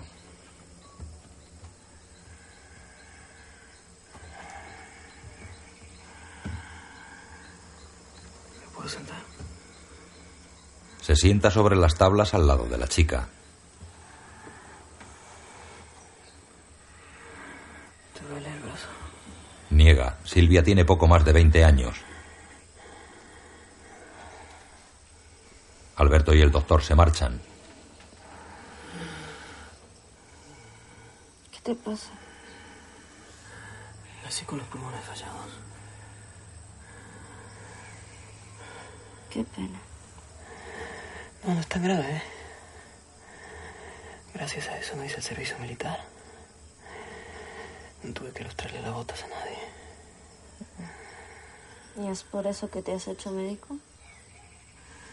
¿Porque estás enfermo? Puede ser. La primera palabra que aprendí a decir fue inyección.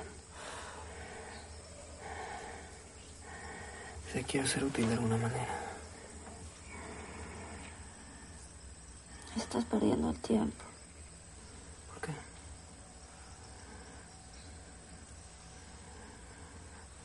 Esta vida es un calvario. Sigue bastante jodida. Hay que luchar por cada bocanada de aire. Mandar la muerte al carajo.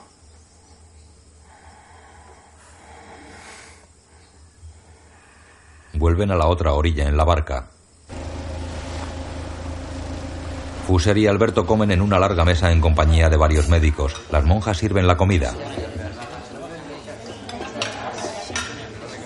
Una pasarela comunica la colonia con las habitaciones construidas sobre palafitos en las marismas del río.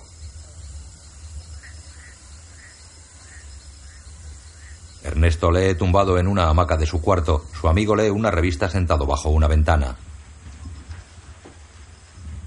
Fuser mira por la ventana.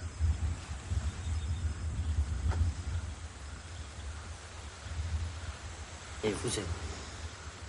Recién iba a escribir una carta recomendándome por una residencia en el hospital de Cabo Blanco, en Caracas. ¿Qué te parece? Qué bueno, ¿no? Bueno. ¿Qué te pasa, Fuse? Deja la revista que estaba leyendo. ¿Viste el río? Claro. Aleja a los enfermos de los sanos.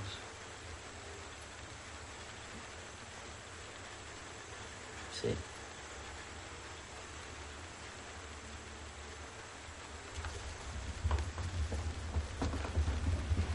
Fuser se levanta y mira el río apoyado en el marco de la ventana.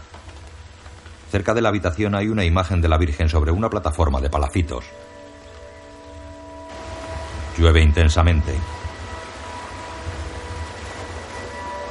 Una monja se resguarda de la lluvia con un paraguas. Dos monjas charlan bajo el techado de una cabaña. Ernesto inyecta una medicina a Silvia en varias zonas del brazo ayudado por el doctor Berstiani.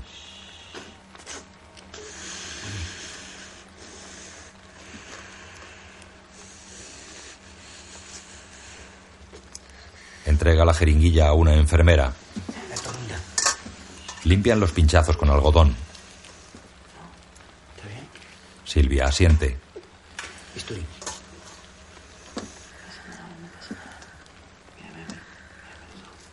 La anestesia hace efecto. Eso. Ellos operan el brazo. Ya está saliendo el nervio. Está grueso. Por la noche Silvia está protegida por una mosquitera. Fuser está sentado junto a ella. Son Celia, Ana María, Roberto y Juan Martín. Y si ellos son los que más extraño, en realidad. Bueno, y a mi mamá también. Fuser duerme en la silla. Al día siguiente limpia las heridas de los pies de papá Carlito con un algodón. Usted me tiene que avisar esto con tiempo, ¿eh? Papá Carlito asiente. Le cubre las heridas con una gasa. ¿Que ha estado jugando fútbol últimamente? Últimamente no. A la próxima, si se puede poner zapatillas, se lo agradecería, ¿eh? Y me invita. Encantado. Ernesto y Alberto ayudan en la construcción de una choza. Encima de la estructura de madera del techo colocan ramas sobre las que han entretejido hojas de gran tamaño.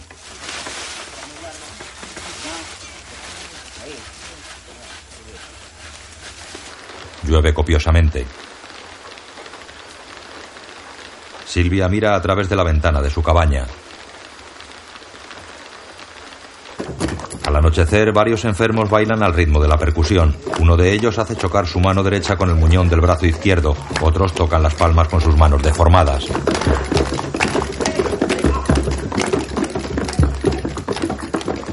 Papá Carlito, Alberto y otro hombre tocan las cajas de percusión.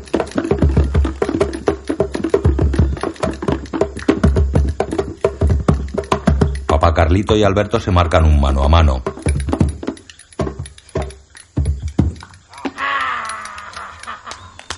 Se dan la mano, los enfermos les felicitan.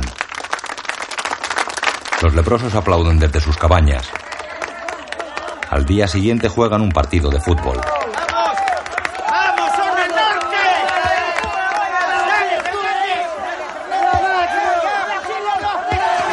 Fuser se lanza al suelo para detener la pelota. Alberto está de portero en la otra portería. ¡Márcalo ese ahí! Chutan sobre la portería de Alberto. ¡Saliendo, saliendo ahí! ¡Concentrado, Messi! ¡Salí de ahí! ¡Márcalo ese! ¡Salí de ese! Meten un gol a Alberto.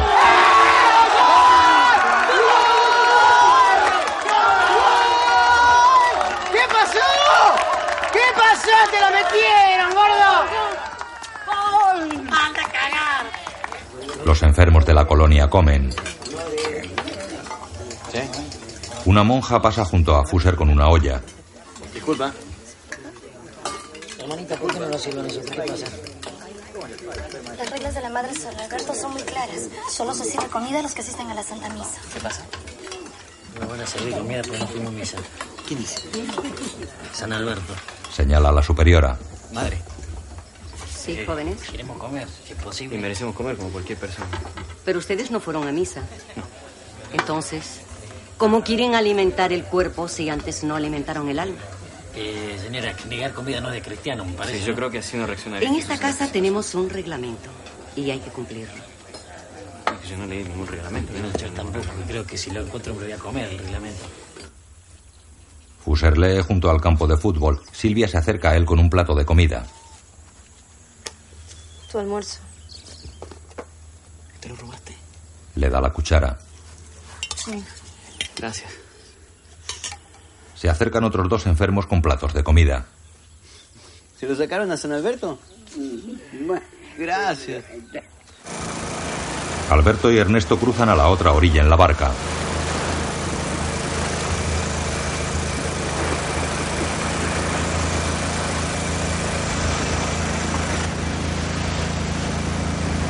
¿No es profundo? El timonel asiente.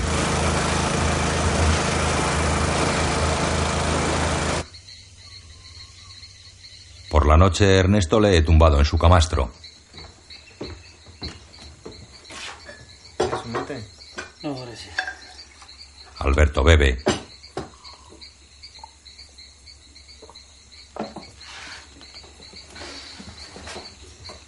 Entrega una carta a Fuser. Este se incorpora para leerla. Caracas. Caracas.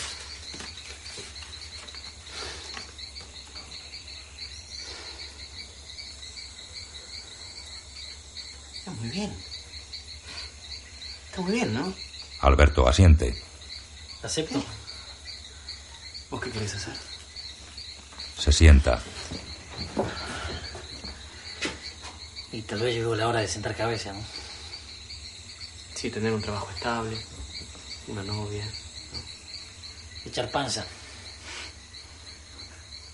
¿Y vos? ¿Vas a volver? ¿A terminar la facultad? No sé, no sé si consigo la manera de volver a Buenos Aires, sí.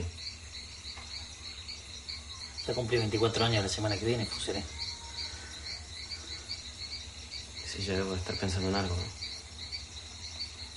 San Pablo, Perú, 14 de junio de 1952.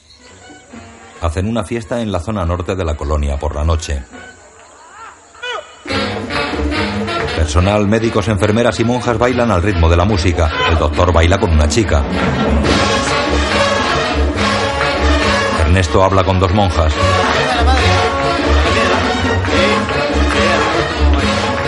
Alberto enseña a bailar a una monja.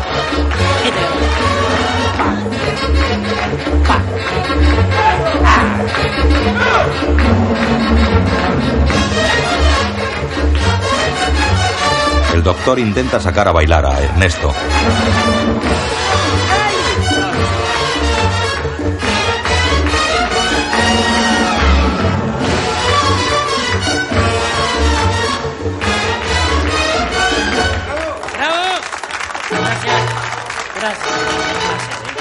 La monja vuelve a su asiento. Alberto se sienta junto a Ernesto.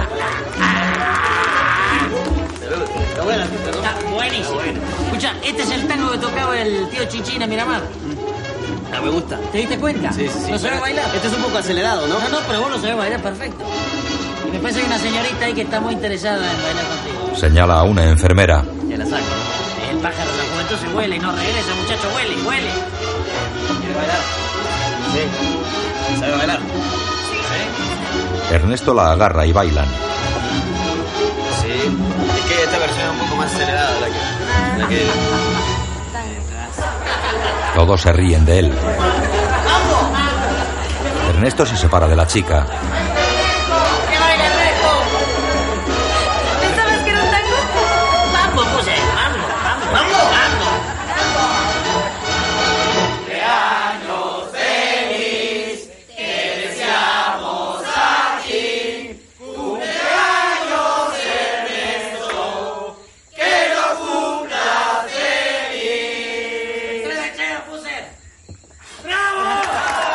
Apaga una vela.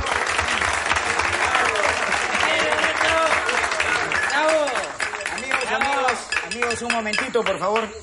Creo que esta es una buena ocasión para que Ernesto y Alberto sepan lo agradecidos que estamos con ustedes, no solo por haber llegado aquí, sino sobre todo por la entrega y el entusiasmo que han puesto a los pacientes de San Pablo durante las tres semanas que han estado con nosotros. En tal motivo, les hemos preparado una pequeña sorpresita. Mañana van a recibir ustedes una balsa para que puedan continuar viaje. La misma que por sugerencia surgida esta noche, la vamos a bautizar como la Mambo Tango.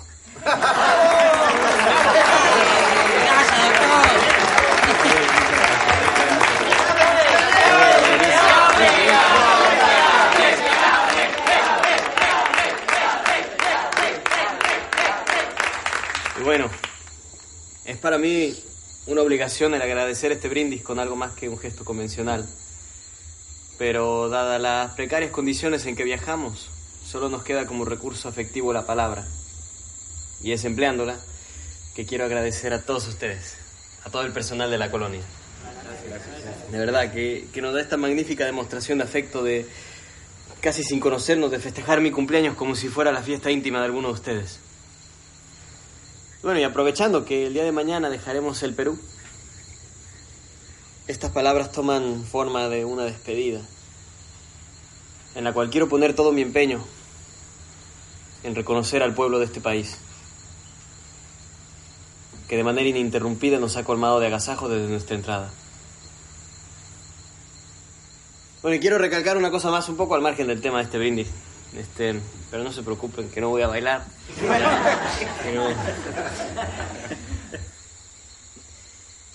Aunque lo exiguo de nuestras personalidades nos impide en estos casos ser voceros de su causa.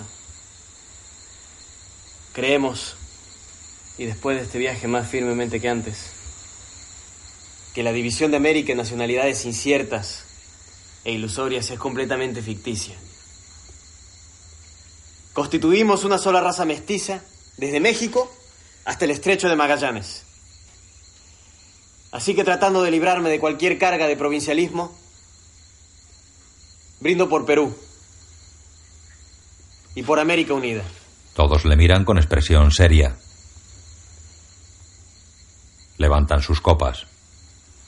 Salud. Salud. Salud. Salud. La hermana San Alberto inicia el aplauso. Alberto aplaude emocionado. Ponen otro disco.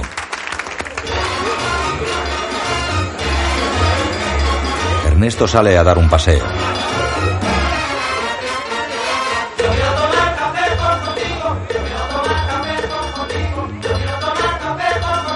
Llega hasta el embarcadero. Mira hacia la otra orilla. A lo lejos se aprecian las luces de la zona sur de la colonia. Alberto se reúne con él.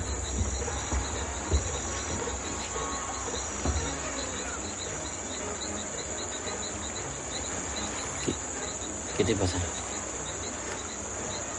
¿Sabes dónde está la lancha? No, no la veo.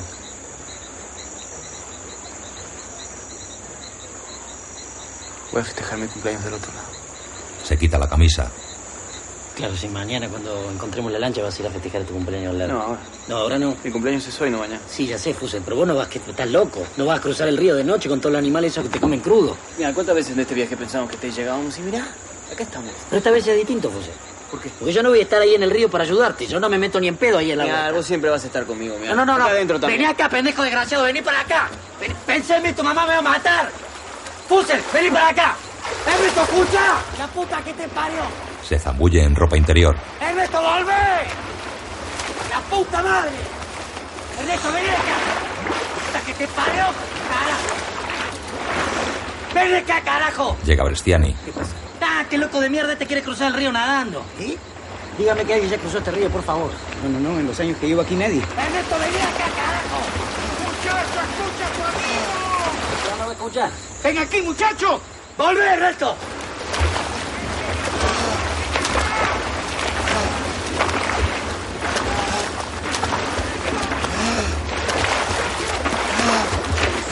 Un paciente de la zona sur se acerca a la orilla del río. Silvia y varios enfermos se reúnen con él en esa orilla.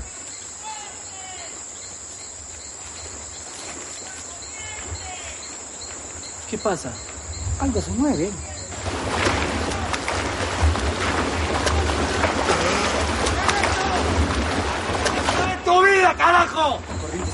Todavía. ¿Qué hace? ¿Quiere que se el río nadando, el pelotudo este? ¡Volve, Ernesto! Pero por favor, Monjas y enfermeros llegan al embarcadero norte. En la zona sur, ¿Es Ernesto? ¡Ahí está! ¡Ernesto!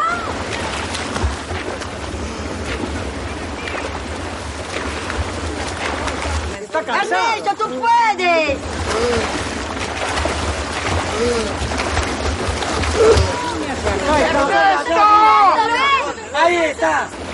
Cambia el estilo, abraza.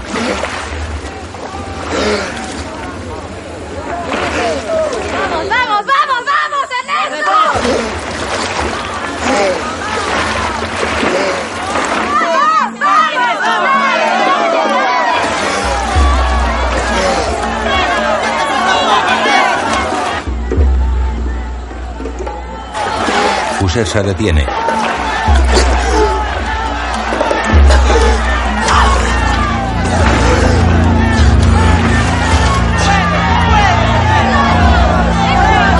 Nada como puede.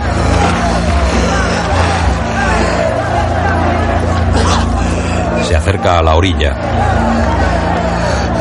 Los chicos entran en el agua para ayudarle a salir.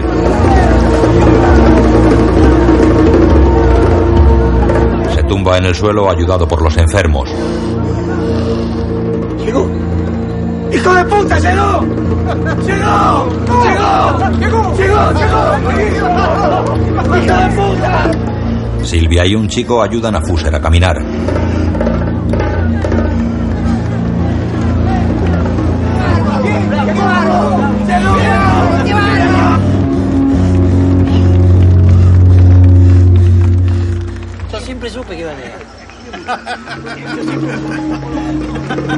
Hijo de. Ernesto y los enfermos se acercan a las cabañas.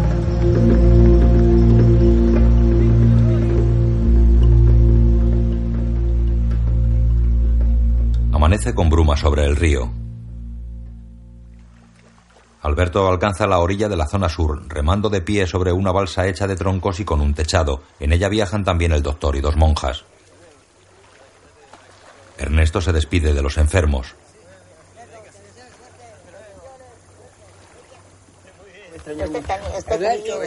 Se cuida bien, ¿eh? ¿eh? No, no, no.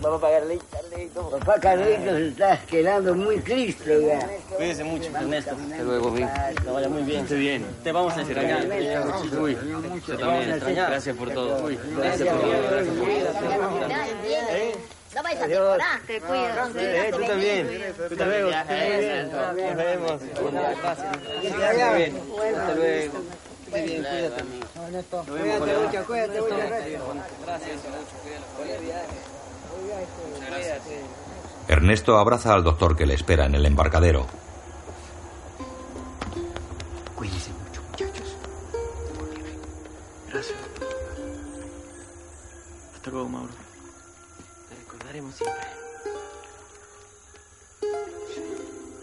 Alberto está sonriendo en la balsa.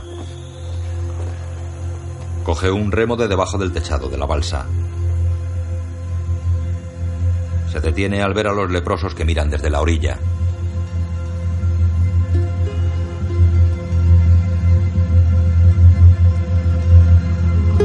Se despide agitando el brazo. Los enfermos le despiden de igual modo.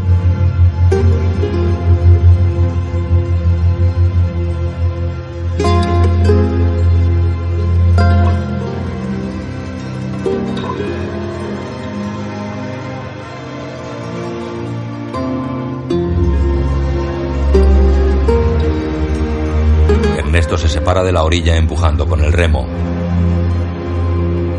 Echa un último vistazo a los enfermos que siguen moviendo sus brazos. Fuser se despide desde la balsa. Las monjas y el doctor se despiden desde el embarcadero. Ernesto y Alberto desaparecen en la bruma.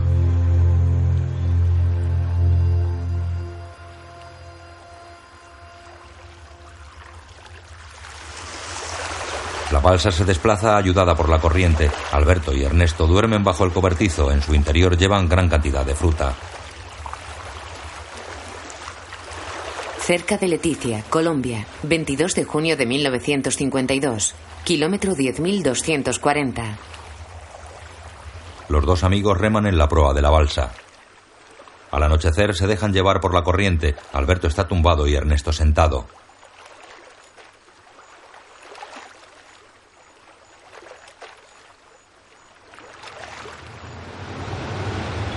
Una camioneta sale de un hangar cargada con paquetes y se acerca a un avión que está en la pista. Caracas, 26 de junio de 1952. Kilómetro 12.425. Fuser y Alberto caminan por el hangar. No sabía que me había aprendido un discurso lleno de anécdotas. Me parece grandioso, no me acuerdo un carajo. Así pasa. Sí. Sí. Todavía estás a tiempo de venirte a laburar conmigo Cabo Blanco. ¿eh? Si quieres recibirte y venirte, te espero. No sé. No lo sé. Mira, mi al todo este tiempo que pasamos en la ruta, sucedió algo. Algo que, que tengo que pensar por mucho tiempo.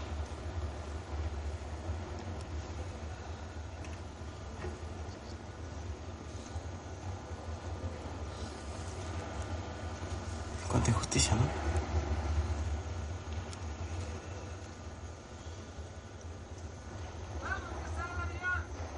Sí, pero bueno. Para, para. Por ahí te puedo ayudar. Le da un periódico. Sí, sí, sí. Bien, lo guardaste. Es tuyo. Yo me voy. Sí. Ernesto coge su equipaje del suelo. Se abrazan.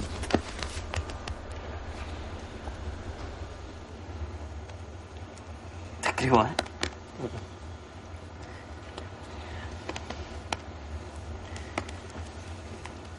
Alberto se seca las lágrimas y Fuser camina hacia el avión.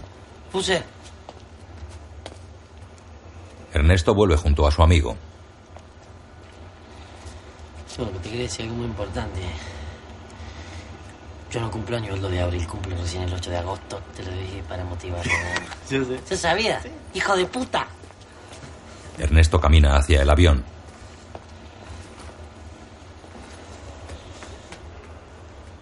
Sube las escalerillas. Se despide desde la puerta. ¡Hasta luego, Vial! Chao, amigo. Cierran la puerta del avión.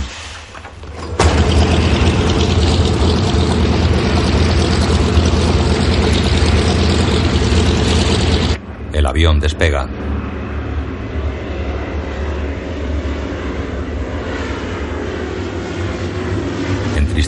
Alberto lo ve alejarse.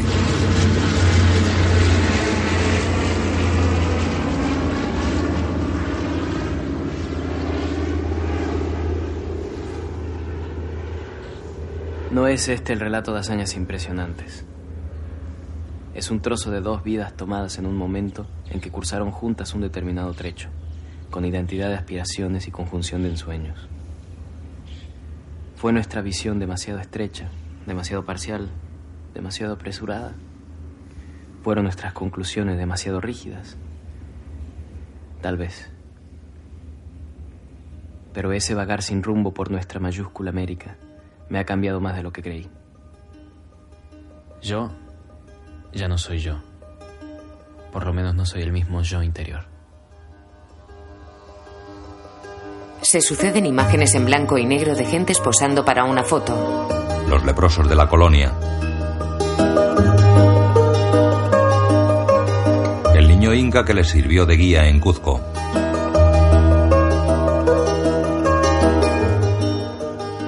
Cuatro trabajadores del mercado. Un hombre junto a la barca en la que cruzaron el lago que separa las fronteras de Argentina y Chile. Empleada del mercado delante de otros trabajadores.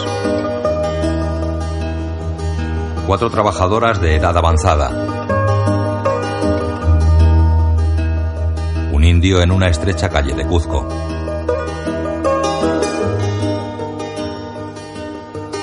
Un campesino en un campo de la Patagonia. Cuatro mujeres en un puesto de verduras. Un enjuto y triste labrador argentino delante de su caballo.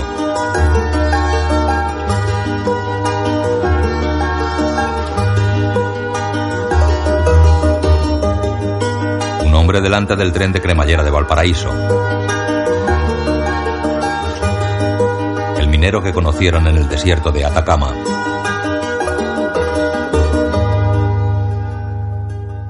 Pasarían ocho años antes de que los dos viajeros volvieran a encontrarse. En 1960, Granado aceptó una invitación para vivir y trabajar en Cuba como investigador científico. La invitación vino de parte de su viejo amigo Fuser, quien ya se había convertido en el comandante Che Guevara, uno de los líderes más prominentes e inspiradores de la revolución cubana. Ernesto Che Guevara partió a luchar por sus ideales al Congo y a Bolivia, donde fue capturado por el ejército regular y con el apoyo de la CIA asesinado en octubre de 1967. Alberto Granado, siempre fiel a su amigo Fuser, permaneció en Cuba donde fundó la Escuela de Medicina de Santiago. Hasta el día de hoy vive en La Habana con su esposa Delia, sus tres hijos y sus nietos. Un anciano mira el avión que se aleja por el horizonte.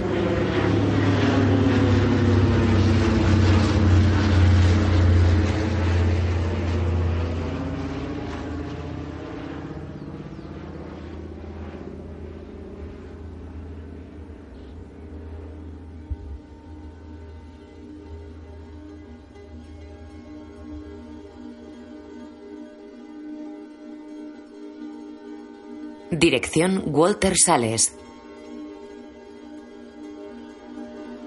Guión José Rivera. Los títulos de crédito aparecen sobre fotografías del viaje que hicieron los dos amigos. Basado en los libros Notas de viaje por Ernesto Che Guevara y Con el Che por Latinoamérica por Alberto Granado.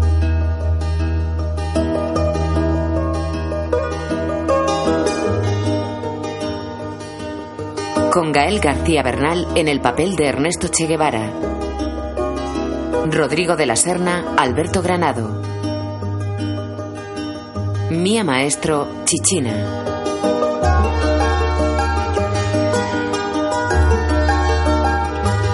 Productores Michael Nozid, Edgar Tenenbaum y Karen Tenz. Productor ejecutivo Robert Redford. Productores ejecutivos Paul Webster, Rebecca Yeldman.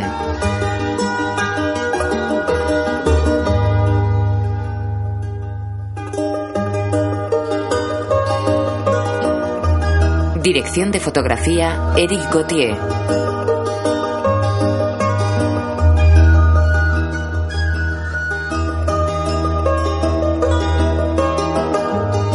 Música Gustavo Santaolalla.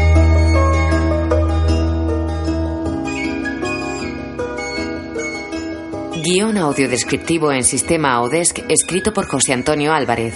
Sonorizado en Aristia Producciones. Coordinación técnica del sistema realizada por Javier Navarrete. Dirección de Cultura y Deporte de la ONCE.